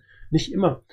Ähm, aber warum sie es tatsächlich nicht in der Lage sind, mal, ich sag mal, vier Fünftel, ja, ich wäre kein ganzes Spiel, aber vier Fünftel gerade an der Offense durchgehend gut zu spielen, die Frage hätte ich auch gern beantwortet. ich weiß es nicht. Ich glaube, da gibt's auch, da gibt's glaube ich auch nicht Ja. die, die eine Antwort drauf. Ähm, das ist, schätze ich mal, oder wird zum gewissen Teil auch damit zusammenhängen, wie das dann im Spiel gerade passiert. Also manchmal sind es dann auch wirklich Kleinigkeiten. Da kommt ein Pass beim Gegner an oder bei dir lässt ein Receiver den Ball fallen, wo du in einer wichtigen Situation, du kriegst das First Down nicht, du musst panten, du kommst mit der Offense nicht in den richtigen Rhythmus rein. Ähm, das sind dann teilweise wirklich Kleinigkeiten dabei, die alle mal passieren können, die dann aber halt dazu führen, dass du unter Umständen halt mal in der Offense wirklich sehr schleppend unterwegs bist. Ähm, dann ist die Defense, hat vielleicht doch irgendwo mal den Aussetzer, weil ein, zwei Sachen schiefgehen. Guck dir das Play an auf Aaron Jones, äh, das ich vorhin schon mal erwähnt hatte. Äh, der kann auch zum Touchdown durchlaufen. Dann sieht es auch wieder ganz anders aus. Und mit den Special Teams halt genau dieselbe Geschichte. Wir haben oft über die Special Teams geschimpft, ähm, teilweise auch wirklich zu Recht, weil, weil einige Sachen wirklich schlecht waren. Dieses Mal waren sie absolut auf dem, auf dem höchstmöglichen Niveau eigentlich, ähm, mit zwei Blocks und dann noch einen Touchdown draus zu holen. Ähm, Respekt, das musste er erst hinkriegen. Und von daher, dass wirklich alles zusammenfällt, alles zusammenpasst, ist halt auch nicht ganz so einfach. Ich meine, guck dir die anderen Spiele an. Äh, wer jetzt am, am Wochenende diese Divisional Playoffs gesehen hat, diese die anderen drei Spiele gesehen hat, da war ja auch kein Team dabei, das von vorne bis hinten ein durchweg sauberes Spiel ohne Fehler, ohne Probleme hingelegt hat. Es gibt immer irgendwelche Probleme. Es kann immer welche geben. Es ist die Frage halt, wie lange brauchst du, um die aufzuarbeiten? Wie lange brauchst du, um die Mhm. zu beseitigen? Schaffst du das im Spiel, das zu beseitigen? Und auch wenn die Niners das jetzt nicht jedes Mal gerade hinbekommen, dass, dass dann die einzelne Unit ihre Fehler in den Griff bekommt und der Rest dann auch. Aber das ist wieder das Thema auch vom Anfang. Es ist ein Team insgesamt. Und wenn das Team insgesamt gewinnt, dann ist gut. Und dann muss halt eine andere Unit eben eine Schippe nochmal drauflegen. Und bei den Niners hat es bisher geklappt. Die Defense hat überragend gespielt, wie ich finde, nach dem ersten Drive. Die, die Special Teams haben eine Riesenschippe, eine ganz große Schippe draufgelegt. Und das hat alles dazu geholfen, dass die Offense, äh, die wirklich nicht so berauschend war über weite Strecken, am Schluss ihren einen Drive hinbekommen hat, der dann notwendig war. Und solange zwei der drei Units das, das Team im Spiel halten, dass du gewinnen kannst, ist alles noch in Ordnung. Ähm, klar, ich würde mir auch wünschen, dass das eine, eine Top-Leistung von allen ist, von Anfang bis zum Schluss und der Gegner quasi vom Platz gefegt wird. Das wird auch äh, meinen Nerven gut tun mal. Aber ich stelle mich jetzt schon drauf ein, dass das am Sonntag auf Montag wieder so ein äh, Nägelkauer-Spiel wird. Ja, ich habe es auch letzten Woche schon gesagt, eigentlich ist das ja das Spannende am Football. Eigentlich sind es die besseren Footballspiele, die so spannend sind. Natürlich, Ja. ähm, eigentlich in die Playoffs kann man dann vielleicht auch ganz gerne verzichten. Aber wenn man jetzt auf die anderen guckt, äh, das, äh, Snoopy hat ja auch gesagt, spielen die anderen fehlerfrei. Also ähm, wenn sich eine der Verteidigungsreihen im Spiel Chiefs gegen, gegen Bills so gesteigert hätte im Spiel, wie es die 49ers getan haben, dann hätte dieses Team Ja. definitiv das Spiel gewonnen. Und es wäre kein Shootout geworden, was irgendwie zufällig am Ende durch äh, Münzwurf eigentlich entschieden wurde, wer, wer hat zuerst den Ball. Also das muss man ja auch sagen. Wir haben zwei extrem gute Offensives gespielt. Heißt aber auch, dass keine der Verteidigungsreihen auch nur annähernd in der Lage war, das äh, zu beenden, äh, diese, dieses Shootout. Ah, und ähm, bei den Fortinanders ist es halt gerade ein bisschen andersrum. Da spielt halt die Verteidigung auf einem Niveau, wie gerade die Offense der, der Bills und, und der Chiefs gespielt hat. Äh, Das wird einem nur, sagen wir mal so, selbst wenn es einem bewusst ist, ist es halt weniger spektakulär. Also, also Punkte sind halt irgendwie Ja. spektakulärer als ein Sack oder einen guten Verteidiger. Ist nun mal so. Ja, da, warum hat die NFL sich auch sehr Richtung Offense geöffnet? Weil das einfach der spektakulärere Part des Spiels ist. Aber am Ende des Tages muss man sagen, dass, dass diese, die, die extrem offensive Leistung von, von, von diesen Teams bei den Fortinanders halt in der Defense zu finden sind, ne? die, diese, dieses Niveau.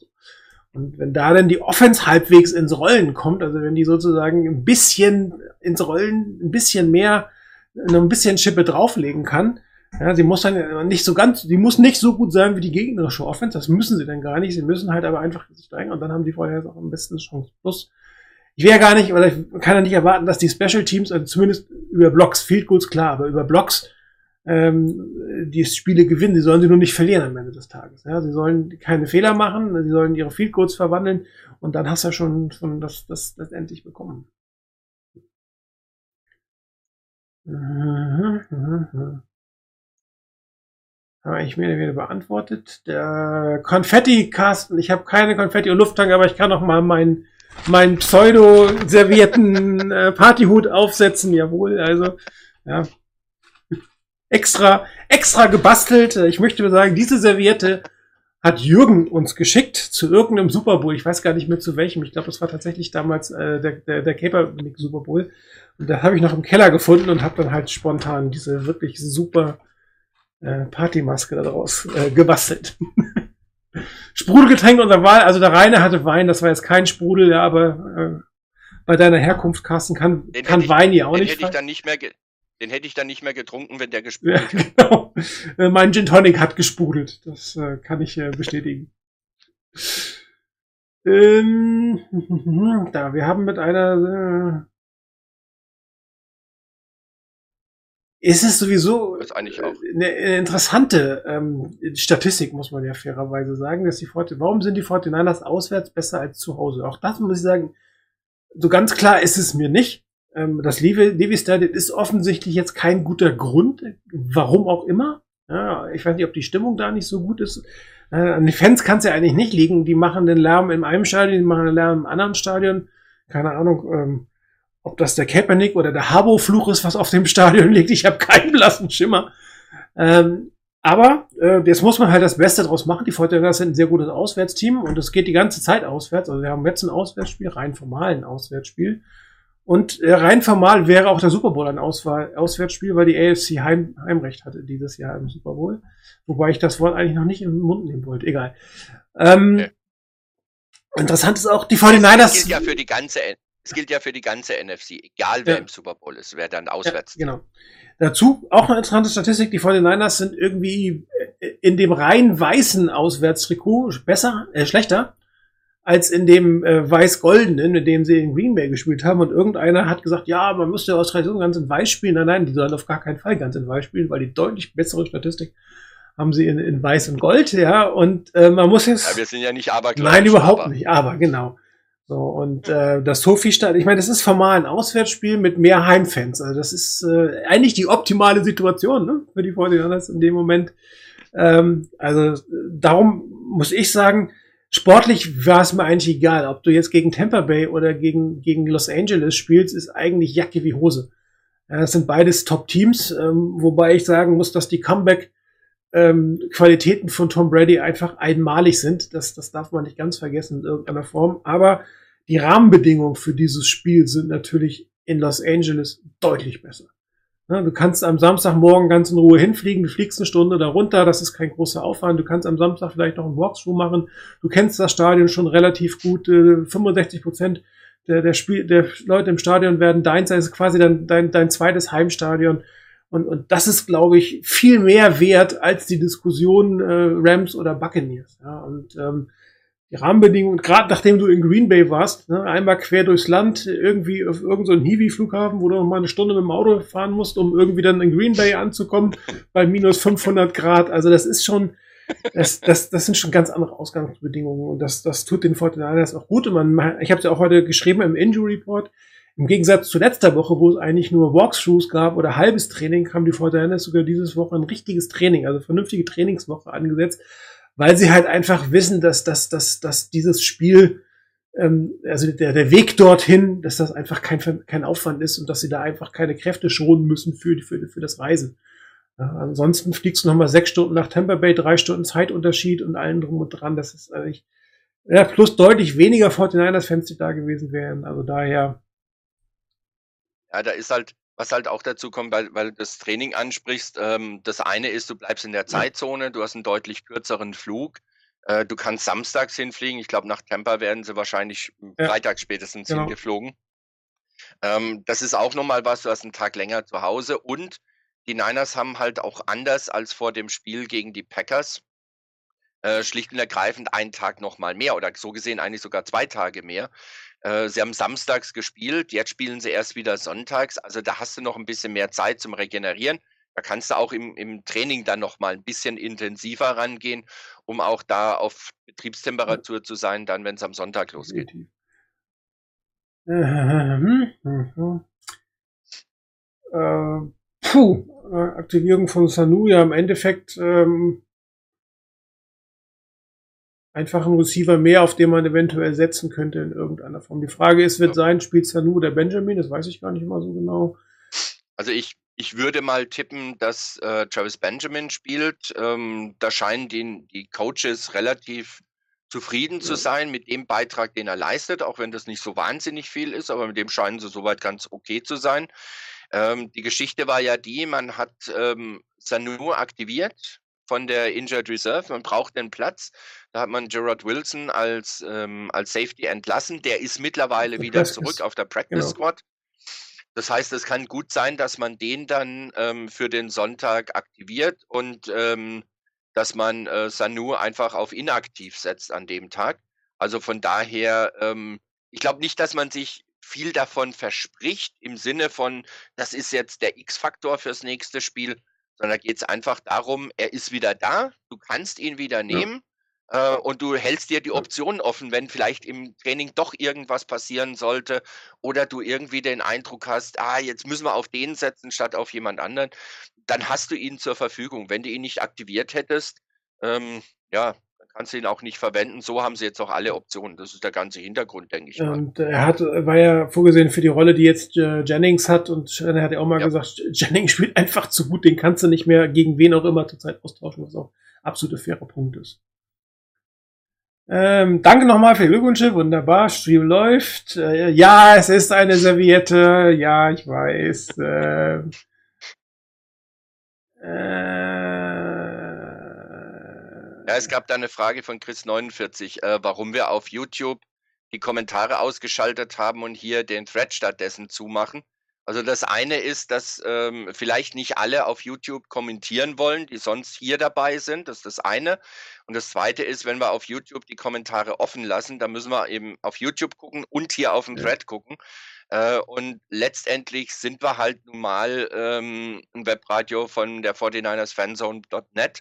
Und wir haben diesen Type-In-Thread, ähm, deshalb lassen wir den laufen. Also tut mir leid, wenn das jetzt für Einzelne dann schwierig ist, da zu kommentieren und das mit dem Hin und Her. Ähm, aber auf der anderen Seite finde ich es da an der Stelle gar nicht so verkehrt. Mit dem Facebook-Livestream, äh, nee, ganz ehrlich nicht. Ähm, ich habe zwar noch meinen Facebook-Account, den will ich aber nicht unbedingt nutzen. Ähm, und ich glaube, das brauchen wir auch nicht. Wir haben das auf YouTube mittlerweile schon eine ganze Weile laufen, zwei, fast drei Jahre irgendwann mal. Ähm, ist vielleicht für den einen oder anderen eine gewisse Schwierigkeit, dann auch Kommentare mit dazu abzugeben. Aber ähm, da bitte ich um Verständnis, dass wir da jetzt nicht unbedingt nochmal technisch umrüsten und das irgendwo anders laufen lassen. gut, stimmt wahrscheinlich. Äh, es war sein ersten Sieg. Also wenn, wenn sich, wenn sich natürlich ein, ein Hiwi findet, der dann den YouTube-Chat beobachtet, uns dann mit den Fragen füttert, damit wir nur auf den Thread gucken müssen oder umgekehrt, dann können wir vielleicht noch drüber reden. Ähm, auf der anderen Seite bei dem YouTube-Kommentaren, dann hast du halt vielleicht auch mal Kommentare dabei zwischendrin, die dir auch nichts bringen, äh, wo dir einer das voll spammt. Aber ich alles auch schon erlebt bei Live-Übertragungen auf YouTube. Äh, hier haben wir da ein bisschen ruhiger. Gut, ansonsten ja, äh, fairer Punkt. Äh, mit Trey sollte Debo vielleicht ein bisschen mehr Ruhe bekommen, aber wir hat, oder Rainer hat es vorhin ja schon mal gesagt, wenn das Laufspiel stockt, dann wird man ihn sicherlich reinsetzen oder aber tatsächlich, um halt bestimmte Spielzüge einfach zu spielen, die vielleicht ein, ein Elijah Mitchell nicht ganz so gut spielen kann. Also er wird immer weiter als Running Back eingesetzt werden, aber ich hoffe, äh, dass man tatsächlich das ein bisschen mehr managt, weil wenn er als Wide Receiver spielt, kann er natürlich auch nicht, als, äh, als Running Back spielt, kann er in dem Moment nicht Wide Receiver spielen, das muss man ja auch sagen. Plus irgendwann ist es dann auch ein bisschen zu viel, muss man auch wieder sagen. Manchmal sage ich schon, Shanahan mit dem Kopf durch die Wand, ne? dann, dann muss das unbedingt der sein oder dieser Spielzug sein mit dem Spieler und dann geht's am Ende des Tages schief. Ähm, die Abwechslung wird er sich nicht nehmen lassen, aber ich glaube, die Regelmäßigkeit sollte definitiv abgehen. Plus, was ja natürlich Trey hat, der selber dann nochmal ein Laufelement hinzufügen kann, das anders ist als das äh, von Jimmy Garoppolo, was ja mehr oder weniger das äh, Tom Brady Shields ähm, äh, Sneaken ist. Also ich denke auch, da wird ähm, die Geschichte wird wirklich darauf hinauslaufen, so könnte ich es mir zumindest sehr gut vorstellen, ähm, dass ein Trey Lance ein zusätzliches Element im Laufspiel sein wird. Dafür brauchst du dann Debo Samuel nicht mehr so oft. Auf der anderen Seite ist das natürlich auch eine spannende Geschichte, wenn Samuel sich im, im Backfield aufstellt, zusammen mit Trey Lance. Äh, ja, wer kommt denn jetzt? Und am Schluss kommt vielleicht doch ein, ein, ein Pass zu Ayuk oder zu, ähm, zu, zu, zu Kittel oder zu sonst jemandem. Also das ist schon eine spannende Geschichte, die sich da entwickeln kann, aber da reden wir über nächste Saison und nicht über nächsten Sonntag. Gut, jetzt kommen wir tatsächlich, ich weiß gar nicht, worauf Carstens äh, Kommentar jetzt gerade gemünzt ist, was wir da gemacht, gesagt oder nicht getan haben, aber egal. Das war die Serviette. Das war, ah, wunderbar, sehr schön. Ich könnte nochmal. Partyhut! Partyhut. Partyhut, Entschuldigung. Eieieiei. Gut, jetzt kommen wir, oh Gott, wir sind schon wieder um halb elf. Jetzt gucken wir doch nochmal auf das Spiel gegen die Rams. Ähm, drittes Spiel in dieser Saison. Die 49ers haben einen sechs, sechs Game Winning Streak, wenn ich es jetzt richtig im Kopf habe. Mit und ohne Garoppolo ganz offensichtlich. Ähm, Joe McVay wurde heute gefragt, ob, ob äh, Kyle Shanahan in seinem Kopf wäre. Da kann er natürlich nur eine Antwort geben, die ist nein. Ähm, nicht. Nichtsdestotrotz hast du natürlich immer so Teams, gegen die es für dich nicht so wirklich funktioniert. Und das ist dann irgendwann auch eine Kopfsache, sowohl für Trainer als auch für Spieler. Und ähm, wenn man sich anguckt, die Reaktionen von McVay im ersten Spiel in der Endzone feiern mit seinen Spielern, äh, in der erst, im ersten Quarter, äh, das ist schon ein Zeichen dafür, dass er, glaube ich, durchaus sich bewusst ist, dass er hier ein Problem hat mit den 49ers. Ja. Und Also, ähm, es ist ja schon, es ist ja schon faszinierend, wenn ich da gerade zwischen reingrätschen darf, mal kurz. Es ist ja schon faszinierend. Die Niners ähm, hauen regelmäßig die Rams weg, verlieren regelmäßig gegen die Ja. Seahawks und äh, die Seahawks haben gegen die Rams ja, meistens ja, keine das ist schon Chance. lustig. Irgendwie so, also das ist schon so zwischen Ja. den dreien, das ist schon lustig Ja. irgendwie. Aber das ist halt so, du, du hast halt manche Gegner, du hast manche Coaches in der Art, wie die coachen, wie das Spiel aufgebaut ist, wie, wie die Spieler reagieren drauf. Das liegt dir einfach nicht. Und da kannst du dich anstrengen und dann wird es schwierig. Ähm, da habe ich, gibt es auch eine, eine gute Geschichte von wegen, da ging es ja darum, von wegen, ja, die Niners haben jetzt sechsmal hintereinander gegen die Rams gewonnen. Irgendwann muss die Serie doch mal reißen. Also je, je, länger es dauert, desto wahrscheinlicher wird es. Und da gab es eine gute Antwort drauf von jemandem, ich weiß gar nicht mehr, ob das Zugchef. Kawakami war. Nee, ja, ich glaube, nee, bei Kawakami war das, glaube ich, auch, Okay. habe ich es gelesen. Der hat gemeint, ähm, setz immer auf den Trend. Hm. Denn ähm, wenn der Trend fortbesteht, gewinnst du. Und das kann unter Umständen mehrfach hintereinander sein, wenn du gegen den Trend wettest und es stimmt äh, und der, das klappt doch. Also, wenn, nee, halt, wenn du gegen den Trend wettest und es stimmt, dann hast du nur einmal gewonnen, weil dann geht's ja wieder von Mhm. vorne los. Also von daher immer mit dem Trend gehen, immer optimistisch bleiben, dass die Niners auch dieses Spiel gewinnen. Also natürlich werden die 49ers irgendwann mal gegen die Rams verlieren, das ist ja völlig klar. Ähm, Klar. Nu- Nur das müssen sie ja nicht unbedingt am Sonntag tun. Und äh, man, man, Muss man jetzt nur noch den genau, Rams man sagen. muss dann auch sagen, dass, dass natürlich bestimmte Teams anderen Teams liegen oder nicht liegen oder dass bestimmte Spieler-Matchups besser liegen und besser nicht liegen. Und man muss feststellen, dass Daniel Brunskill, der jetzt ja nicht der Top-Right Guard der Liga ist, irgendwie ein Gefühl dafür hat, wie er einen Aaron Donald verteidigt. Was, was immer dort ist, wie immer es funktioniert, aber dieses Matchup ist tatsächlich kein Vorteil für die Rams und das ist beim Aaron Donald extrem selten. Ja, und ähm, grundsätzlich hat, hat äh, äh, die ganze Defense, Kuturek natürlich vorweg, zu- aber auch Ryan mit seinen Calls, einen Weg gefunden, hier den, den größten Impact-Spieler der Rams unter also in der Defense unter Kontrolle zu halten. Und ähm, das ist natürlich ein großer Faktor, weil logischerweise, wenn du einen Top-Spieler in der Defense hast, ist sehr viel um ihn herum gebaut.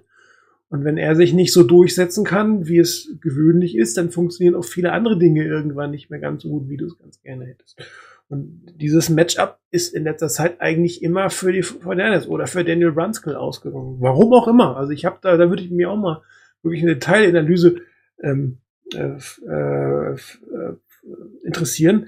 Und offensichtlich merkt Donald das auch, weil der taucht ja teilweise ab dann in den Spielen. Er merkt, ich komme schon wieder nicht weiter, es sieht schon wieder so, wie es äh, jetzt aus die letzten Male. Ja. Und natürlich kennen die beiden sich extrem gut und die werden sich zwar mit dem einen oder anderen überraschen, völlig klar, es wird immer irgendwas sein, was du vorher nicht wusstest, aber sie sind auch in der Lage, sich mit ihrem klassischen Spiel zu schlagen, unüberraschend sozusagen, weil einfach gute Spieler dort stehen, muss man sagen, oder weil ein bestimmtes Schema halt gut funktioniert und was Kyle Shanahan oft macht. Er spielt zwar das, das gleiche Prinzip, aber aus einer anderen Formation. Das sieht dann wieder ein bisschen anders aus. Es ist irgendwie der gleiche Spielzug, wenn du genau hinguckst. Aber das Blocking-Schema ist leicht anders, die Formation ist leicht anders und dann funktioniert das auch wiederum, weil, wie es oft so Fall ist, du lässt dich vom, oder versuchst dich von bestimmten Dingen nicht schlagen zu lassen. Ne, Ich lasse mich von Kittel nicht schlagen, ich lasse mich nicht von Samuel schlagen, ich lasse mich nicht durch diese Art des Laufspiels schlagen. So, und wenn du dann leichte Variationen reinbringst, dann hast du wieder die Chance, dass, dass die Defense quasi, äh, was habe ich denn jetzt hier eigentlich? Im Prinzip ist es das Gleiche, es sieht nur anders aus. Und da muss die Defense nachdenken. Und wenn die Defense nachdenkt, ist sie im Nachteil. Das genau das, was du vorhin äh, bei den Packers gesagt hast. Ne? Oder es sieht genau gleich aus, ist aber was ganz anderes. Und zwar auch etwas, was du vielleicht vorher so mit dem in der Art doch noch nicht gesehen hast, was nochmal eine Abwandlung ist von dem, was du kennst. Sei es, dass irgendeine eine Routenkombination von Wide Receivern plötzlich doch eine andere ist, dass die, die Spieler die Positionen tauschen, ähm, aber die, die Routenkombination der Wide Receiver gleich ist. Also da gibt's ja eine Fülle an Möglichkeiten, was du machen kannst. Und wenn man Shanahan eins definitiv nachsagen kann, dann ist genau das der Fall, dass er in der Lage ist, wirklich ein und denselben Look zu bieten, dem Gegner ein und denselben Look zu bieten, aber den immer mal wieder zu überraschen mit etwas, was ganz anders aussieht. Ich glaube nicht, dass es unbedingt irgendwelche tricky Plays sein müssen. Ich glaube, das, das muss es gar nicht sein. Es braucht jetzt nicht irgendwie einen Flea Flicker oder was weiß ich, ein Double oder ein Triple Reverse oder sonst irgendwas. Aber so, so kleine Variationen, so, so kleine Veränderungen in einem Play, die unter Umständen wirklich große Auswirkungen haben.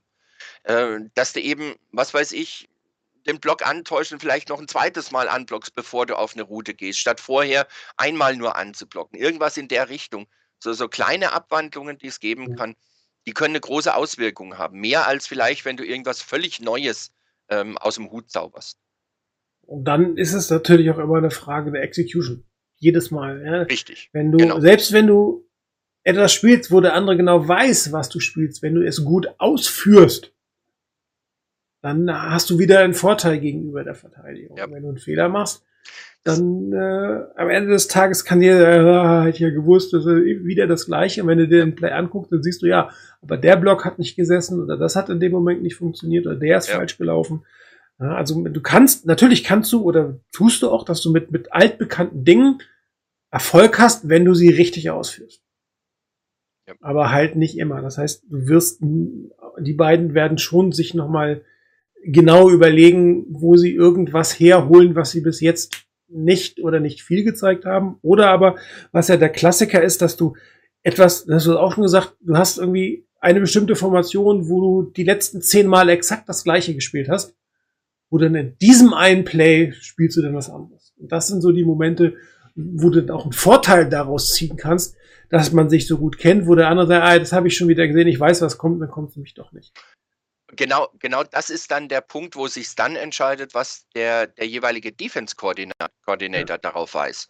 Denn gerade das von wegen, ja, das kenne ich und da wird sicherlich irgendwann eine Abwandlung kommen. Wenn der Defense-Coordinator in der Lage ist, in, in dem Gameplan für das Spiel, das vorauszuahnen, was da jetzt kommen kann, je besser man da, sich da in den anderen hineinversetzen kann, desto besser. Desto eher bist du darauf vorbereitet, wenn irgendeine Abwandlung kommt vorher nach dem Motto, okay, haben wir so noch nicht gesehen, aber wir sind darauf vorbereitet. Wir wissen, dass das kommen kann und wir entdecken das, jetzt ist es der Fall, jetzt müssen wir darauf reagieren. Ich glaube, das Zusammenspiel, darauf kommt es Ich wesentlich. meine, sicher hat er geschrieben, ähm, ich sag's nochmal, die Motion von Williams gegen die Packers. Das haben wir tatsächlich diese Saison noch nicht gesehen. Und ähm, hier könnte ich mir durchaus vorstellen, dass man daraus was anderes macht. Also dass man tatsächlich die Formationen wieder nutzt, aber ein anderes Play draus macht. Also das wäre für mich so ein klassisches Thema.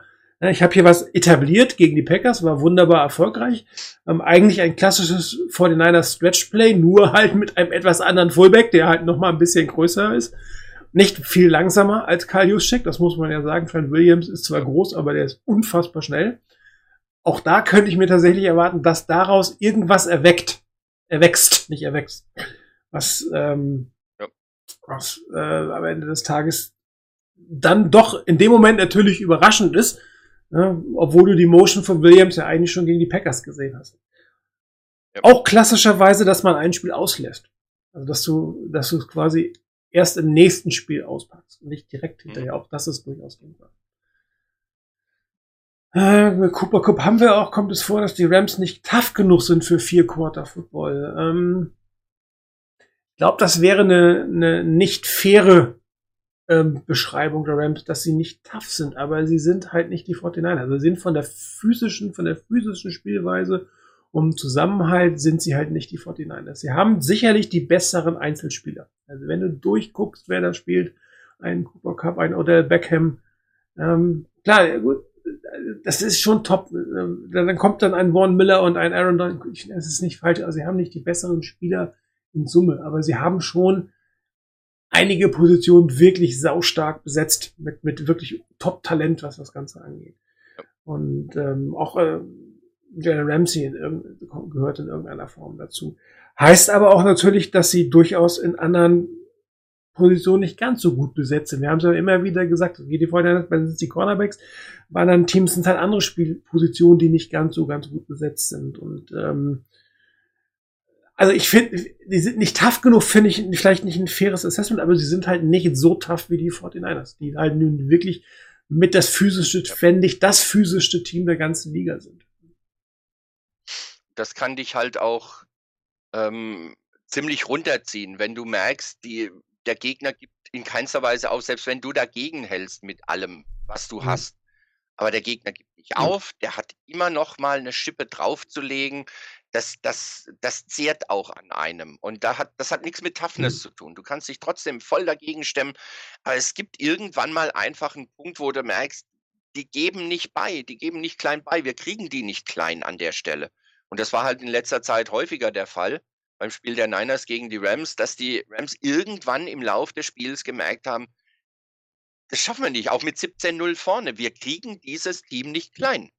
Die geben nicht klein bei. Wir müssen jedes Yard, wir müssen jeden Punkt, den wir machen wollen, uns hart erarbeiten, müssen in der Defense hart arbeiten bis zum Anschlag. Und der Gegner setzt trotzdem noch mal ein kleines bisschen drauf. Und das kann schon einen richtig runterziehen mit der Zeit. Tyler Higby, ja, ähm, muss man auch sagen, du kannst nicht jeden Spieler doppelt decken, das funktioniert nicht. Ja, du wirst, wenn du dich auf den Cooper Cup konzentrierst und vielleicht noch mal ein bisschen Auge auf den Odell Beckham hast, dann ist natürlich der Thailand eine 1 zu 1 Situation. Und Tyler Higby ist ein guter Thailand. Und äh, man muss auch sagen, dass, dass Matthew Stafford gegen eine Zonenverteidigung sehr gut ist. Er ist ein guter Quarterback gegen die Zonenverteidigung. Jimmy Garoppolo hingegen ist ein extrem guter Quarter gegen, gegen, gegen eine Man-to-Man-Coverage. Der ist jetzt nicht so unbedingt derjenige, der gut gegen, gegen eine Passverteidigung, gegen eine Zonenverteidigung ist, was natürlich gegen die Rams nicht ganz einfach ist, die irgendwie, ich glaube, 76 Prozent Zone spielen, die vor den spielen dick weniger, 72 oder sowas. Ähm, und äh, Tyler Higby findet halt in der Zone, weil er halt ein guter Tight End ist, die Löcher und, und ein, ein Matthew Stafford findet ihn. Du wirst nie alle Receiver, alle Waffen eines Gegners schlagen. Du musst nur irgendwie versuchen, dass sie dich halt nicht auseinandernehmen. Und, ähm, da, die ersten, den du verteidigst, ist Cup, der zweite ist Beckham und der, dritte ist dann wahrscheinlich eher ein Tyler Higby. Und dann ein Jefferson. Und äh, du hast ja Glück, dass ein Robert Woods, gut, wenn ein Robert Woods nicht verletzt gewesen wäre, wäre die Frage, ob es den Beckham-Trade gegeben hätte. Mal, mal gucken, äh, wie das ist. Aber äh, du wirst immer jemanden haben, den du ein wenig wenig, um den du dich ein weniger wenig kümmern, ein wenig weniger kümmern musst oder kannst und wirst. Und es war halt im letzten Spiel Tyler Higby. Und ähm, das wird auch am Wochenende passieren. Es werden wieder Spieler sein, die in der Zonenverteidigung äh, ihre Lücken finden, wie das so in der Zonenverteidigung so üblich ist. Und die, die, die na, kommen wir wieder zur Defensive Line je besser die Defensive Line, desto, desto größer müssen die Lücken eigentlich sein. Ja. ja. Äh, vielleicht noch eine Sache, ist mir gerade eben noch eingefallen, von wegen der, der Frage von, von Udo mit ähm, wegen der Chance, die die Niners haben, wenn McVay all in mit Cup geht. Äh, von wegen der letzte Drive gegen die Bucks. Ähm, man kann ja nie ausschließen, dass vielleicht irgendeiner mal ähm, einen Call versemmelt und, an, und falsch steht. Siehe das Play auf Aaron Jones am letzten äh, Samstag, kurz vor der Halbzeit. Aber ganz ehrlich, ich glaube nicht, dass die, dass ein Cooper Cup gegen die Niners in der Situation kurz vor Schluss den tiefen Pass alleine im 1 gegen 1 fangen kann. Das kann ich mir nicht vorstellen, dass, dass Miko Ryan so einen Call ausgeben würde und da jemanden eins gegen eins gegen Cooper Cup tief laufen lässt über die Mitte, da wäre mit Sicherheit ein Safety mit dabei gewesen. Ich weiß nicht, ob bei den Bucks das schiefgegangen ist, ähm, ob das eine blown Coverage war oder ob das schlicht und ergreifend so geplant war irgendwie, wie auch immer. Aber das kann ich mir bei den Niners nicht vorstellen, dass in so einer entscheidenden Situation sowas dann passiert. Also da toi toi toi, ich hoffe, die Miko Ryans hat das gehört. Kittel, mehr Yards oder Lauf. Ich hoffe ehrlich gesagt auf beides. Ja, die Folge, wir haben es gesagt, ich sag's immer wieder, die Fortinanders sind ein Laufteam, die Fortinanders sind ein Laufteam, die Fortinanders sind ein Laufteam. Also muss der Lauf in irgendeiner Form etabliert werden und dafür ist Kittel unabdingbar. Aber wenn das Lauf denn tatsächlich einigermaßen funktioniert, dann erwarte ich eigentlich, dass ein Kittel auch wieder mehr Pässe bekommt. Der hat ja auch gegen, gegen, gegen Green Bay schon entsprechende Targets gehabt. Äh, mal gucken, Ähm, sechs Targets hat er immerhin gehabt. So viele Ja. Pässe, ne, das war ein Drittel der, der Pässe ging, ging auf, ähm, ging auf Kittel. Einen spektakulären Catch, einen noch viel spektakulären Drop, muss man ja auch fairerweise sagen von, von ihm. Ähm, ich, ich hoffe auf beides. Also, dass er tatsächlich ein etwas größere Faktor in der Offensive wird, vor allen Dingen in der Red Zone. Die Warriors sind auch darauf angewiesen, dass er das ist. Man muss aber auch sagen, dass die Defensive sich sehr, sehr stark auf ihn konzentrieren. Also mehr auf, ein, als, als auf einen Ayuk oder einen Samuel als Wide Receiver. Und äh, das sieht man, glaube ich, auch an, an, den, an den Statistiken von George Kittle. Ich glaube aber, dass die 49ers ohne ihn nicht wirklich dieses Spiel gewinnen können. Es wird definitiv einen George Kittle brauchen und das sicherlich nicht nur als Blocker. Ähm, aber gerade was du gesagt hast, das ist, glaube ich, wirklich so der, der Schlüssel zu dem Ganzen. Ähm, wenn die Niners es schaffen, das Laufspiel vernünftig zu etablieren, mit Kittle als Blocker, dann hast du auch wieder Situationen, dass er aus einer Play-Action heraus äh, Kittel anblocken lässt, äh, dass er da erstmal einen Block setzt und sich dann absetzt. Also da gibt's Optionen und die Niners werden Kittel brauchen. Definitiv auch im Passspiel. Ähm, allein schon, um mindestens mal einen Defense-Spieler zu binden, beziehungsweise in der Defense, äh, die mal unter Umständen drüber nachdenken zu lassen, da vielleicht zwei Leute in die Richtung zu schicken von Kittel, weil ihn musst du halt relativ früh erwischen, weil ähm, der zieht halt auch noch mal einen Gegenspieler oder zwei Gegenspieler auch noch mal ein paar Yards mit sich. Also von daher hoffe ich, dass er da einfach auch Räume schafft für andere, sowohl im Laufspiel durchs Blocken als auch im Passspiel. Und wenn es nur dazu ist, dass er auf eine Route geht, ähm, wenn er dadurch den Platz schafft für andere, muss er die Bälle gar nicht fangen unbedingt. Die dürfen gerne auf andere gehen. Aber ähm, Kittel wird sicherlich gebraucht werden in dem Spiel. Die Mismatches. Ähm, ich habe hier nochmal die Pro Football Focus ähm, Bewertung. Wir hatten es ja letztes Mal schon gesagt, dass ähm, die Linebacker, Howard jetzt hat sich gesteigert im Laufe der Saison, aber sieht zu Reader und äh, hier Scott als Safety, also diese Seite ist durchaus schwierig. Also hinter Ramsey, ja, das heißt, man muss irgendwie Ramsey gut beschäftigen, dann hatte man dahinter Platz, sowohl fürs Laufen als auch fürs Passen. Und auf der linken Seite die Cornerback-Position ist auch nicht ganz so gut besetzt. Und auch ein Taylor Rupp spielt dieses Jahr nicht so, wie wir es schon von ihm gesehen haben. Also hier sind tatsächlich ähm, Möglichkeiten ähm, in der in den Zonen hier in der hier in der Mitte oder auf der linken Seite. Und ähm, auch hier sieht man wieder die ähm, die Seite von äh, die rechte Seite auf der Defensive Line. Auch das hatten wir beim letzten Mal schon angedeutet, dass das jetzt nicht die größte Stärke ist. Gerade wenn Von Miller sehr auf, auf den Pass Rush fokussiert ist, dann dürfte hier Möglichkeiten sein, äh, zwischen, zwischen äh, den beiden Tackles letztendlich durchzukommen. Also das sind die Mismatches, die die 49ers ähm, bei, den, bei den Rams finden. Sie müssen natürlich äh, Donald und ähm, Miller irgendwie kontrollieren. Das ist, das ist A und O. Das ist ähm, gegen Donald jetzt mal immer gelungen. Und äh, Von Miller spielt stärker, als er am Anfang der Saison gespielt hat. Das muss man ja auch sagen, hat äh, zugelegt.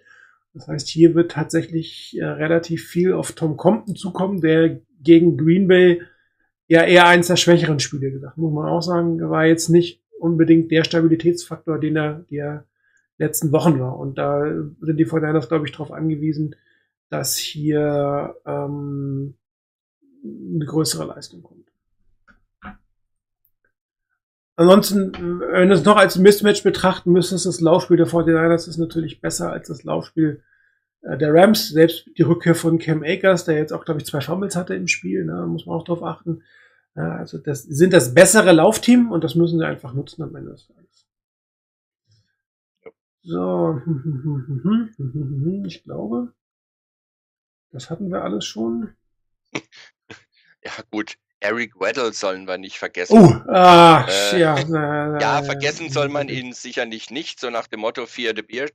Ähm, aber ähm, ja, also ich sag's mal so, wenn am, wenn bei dem Spiel Eric Weddle den Ausschlag für die Rams gibt, dann haben die Niners aber gewaltig was falsch gemacht. Definitiv. Das wäre äh, Also wenn ein Spieler nach zwei Jahren ungefähr, glaube ich, Retirement zurückkommt und das zweite Spiel dann liefert nach dem Retirement, Also wenn der entscheidend sein sollte, dann ist da was ganz gewaltig falsch Ziemlich gewaltig.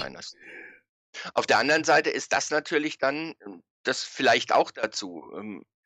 Das wäre natürlich, wenn er wirklich spielt, ein interessantes Target, dass du guckst, dass du das Play irgendwo in seine Richtung bringst und ihn wenigstens mal antestest, wie gut ist er Mhm. denn noch? Ist er wieder fit ähm, oder merkt man ihm die, die lange Pause an?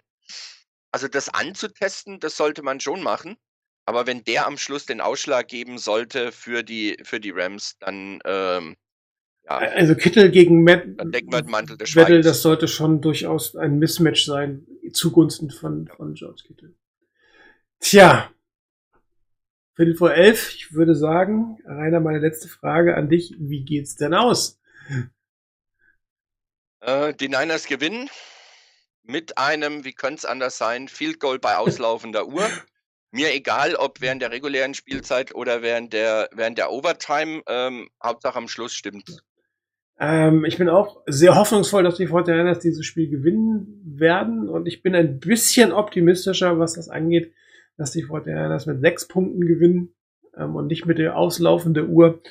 Ähm, Du weißt aber, dass zwei Field Goals bei auslaufender Uhr ich weiß, ich sage kein Field Goal bei auslaufender Okay. Uhr, sondern dass Okay. die 49ers irgendwie ähm, sechs Punkte und vielleicht tatsächlich als letztes sogar den Ball haben, dass wir jetzt irgendwie nicht so ein Herzinfarkt Ende haben wie die letzten Spiele.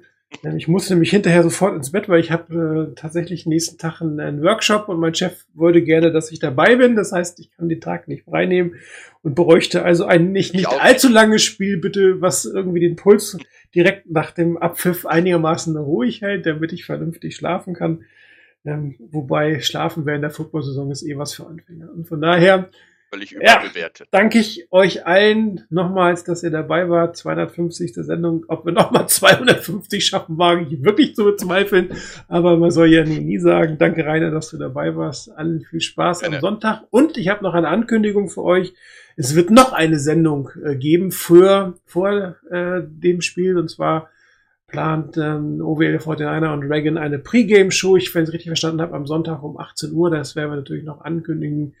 20 Uhr, Entschuldigung, um 20 Uhr. Also die Stunde vor dem ersten Spiel, Ja. glaube ich. Ähm, das fängt 21 Uhr an. Da freuen wir uns alle drauf. Da schaltet auch noch mal ein, wenn 251 Pre-Game für, ja, ich glaube, ein wirklich interessantes Spiel, was uns davor steht. Und äh, ich hoffe, dass es tats- also nächste Woche wird es sicherlich definitiv eine Sendung geben. Ich hoffe, dass wir diese Sendung oder wer immer die Sendung macht, mit grinsenden Gesichtern machen kann. Diese, sie wird ohne Partyhut sein und auch ohne Serviette.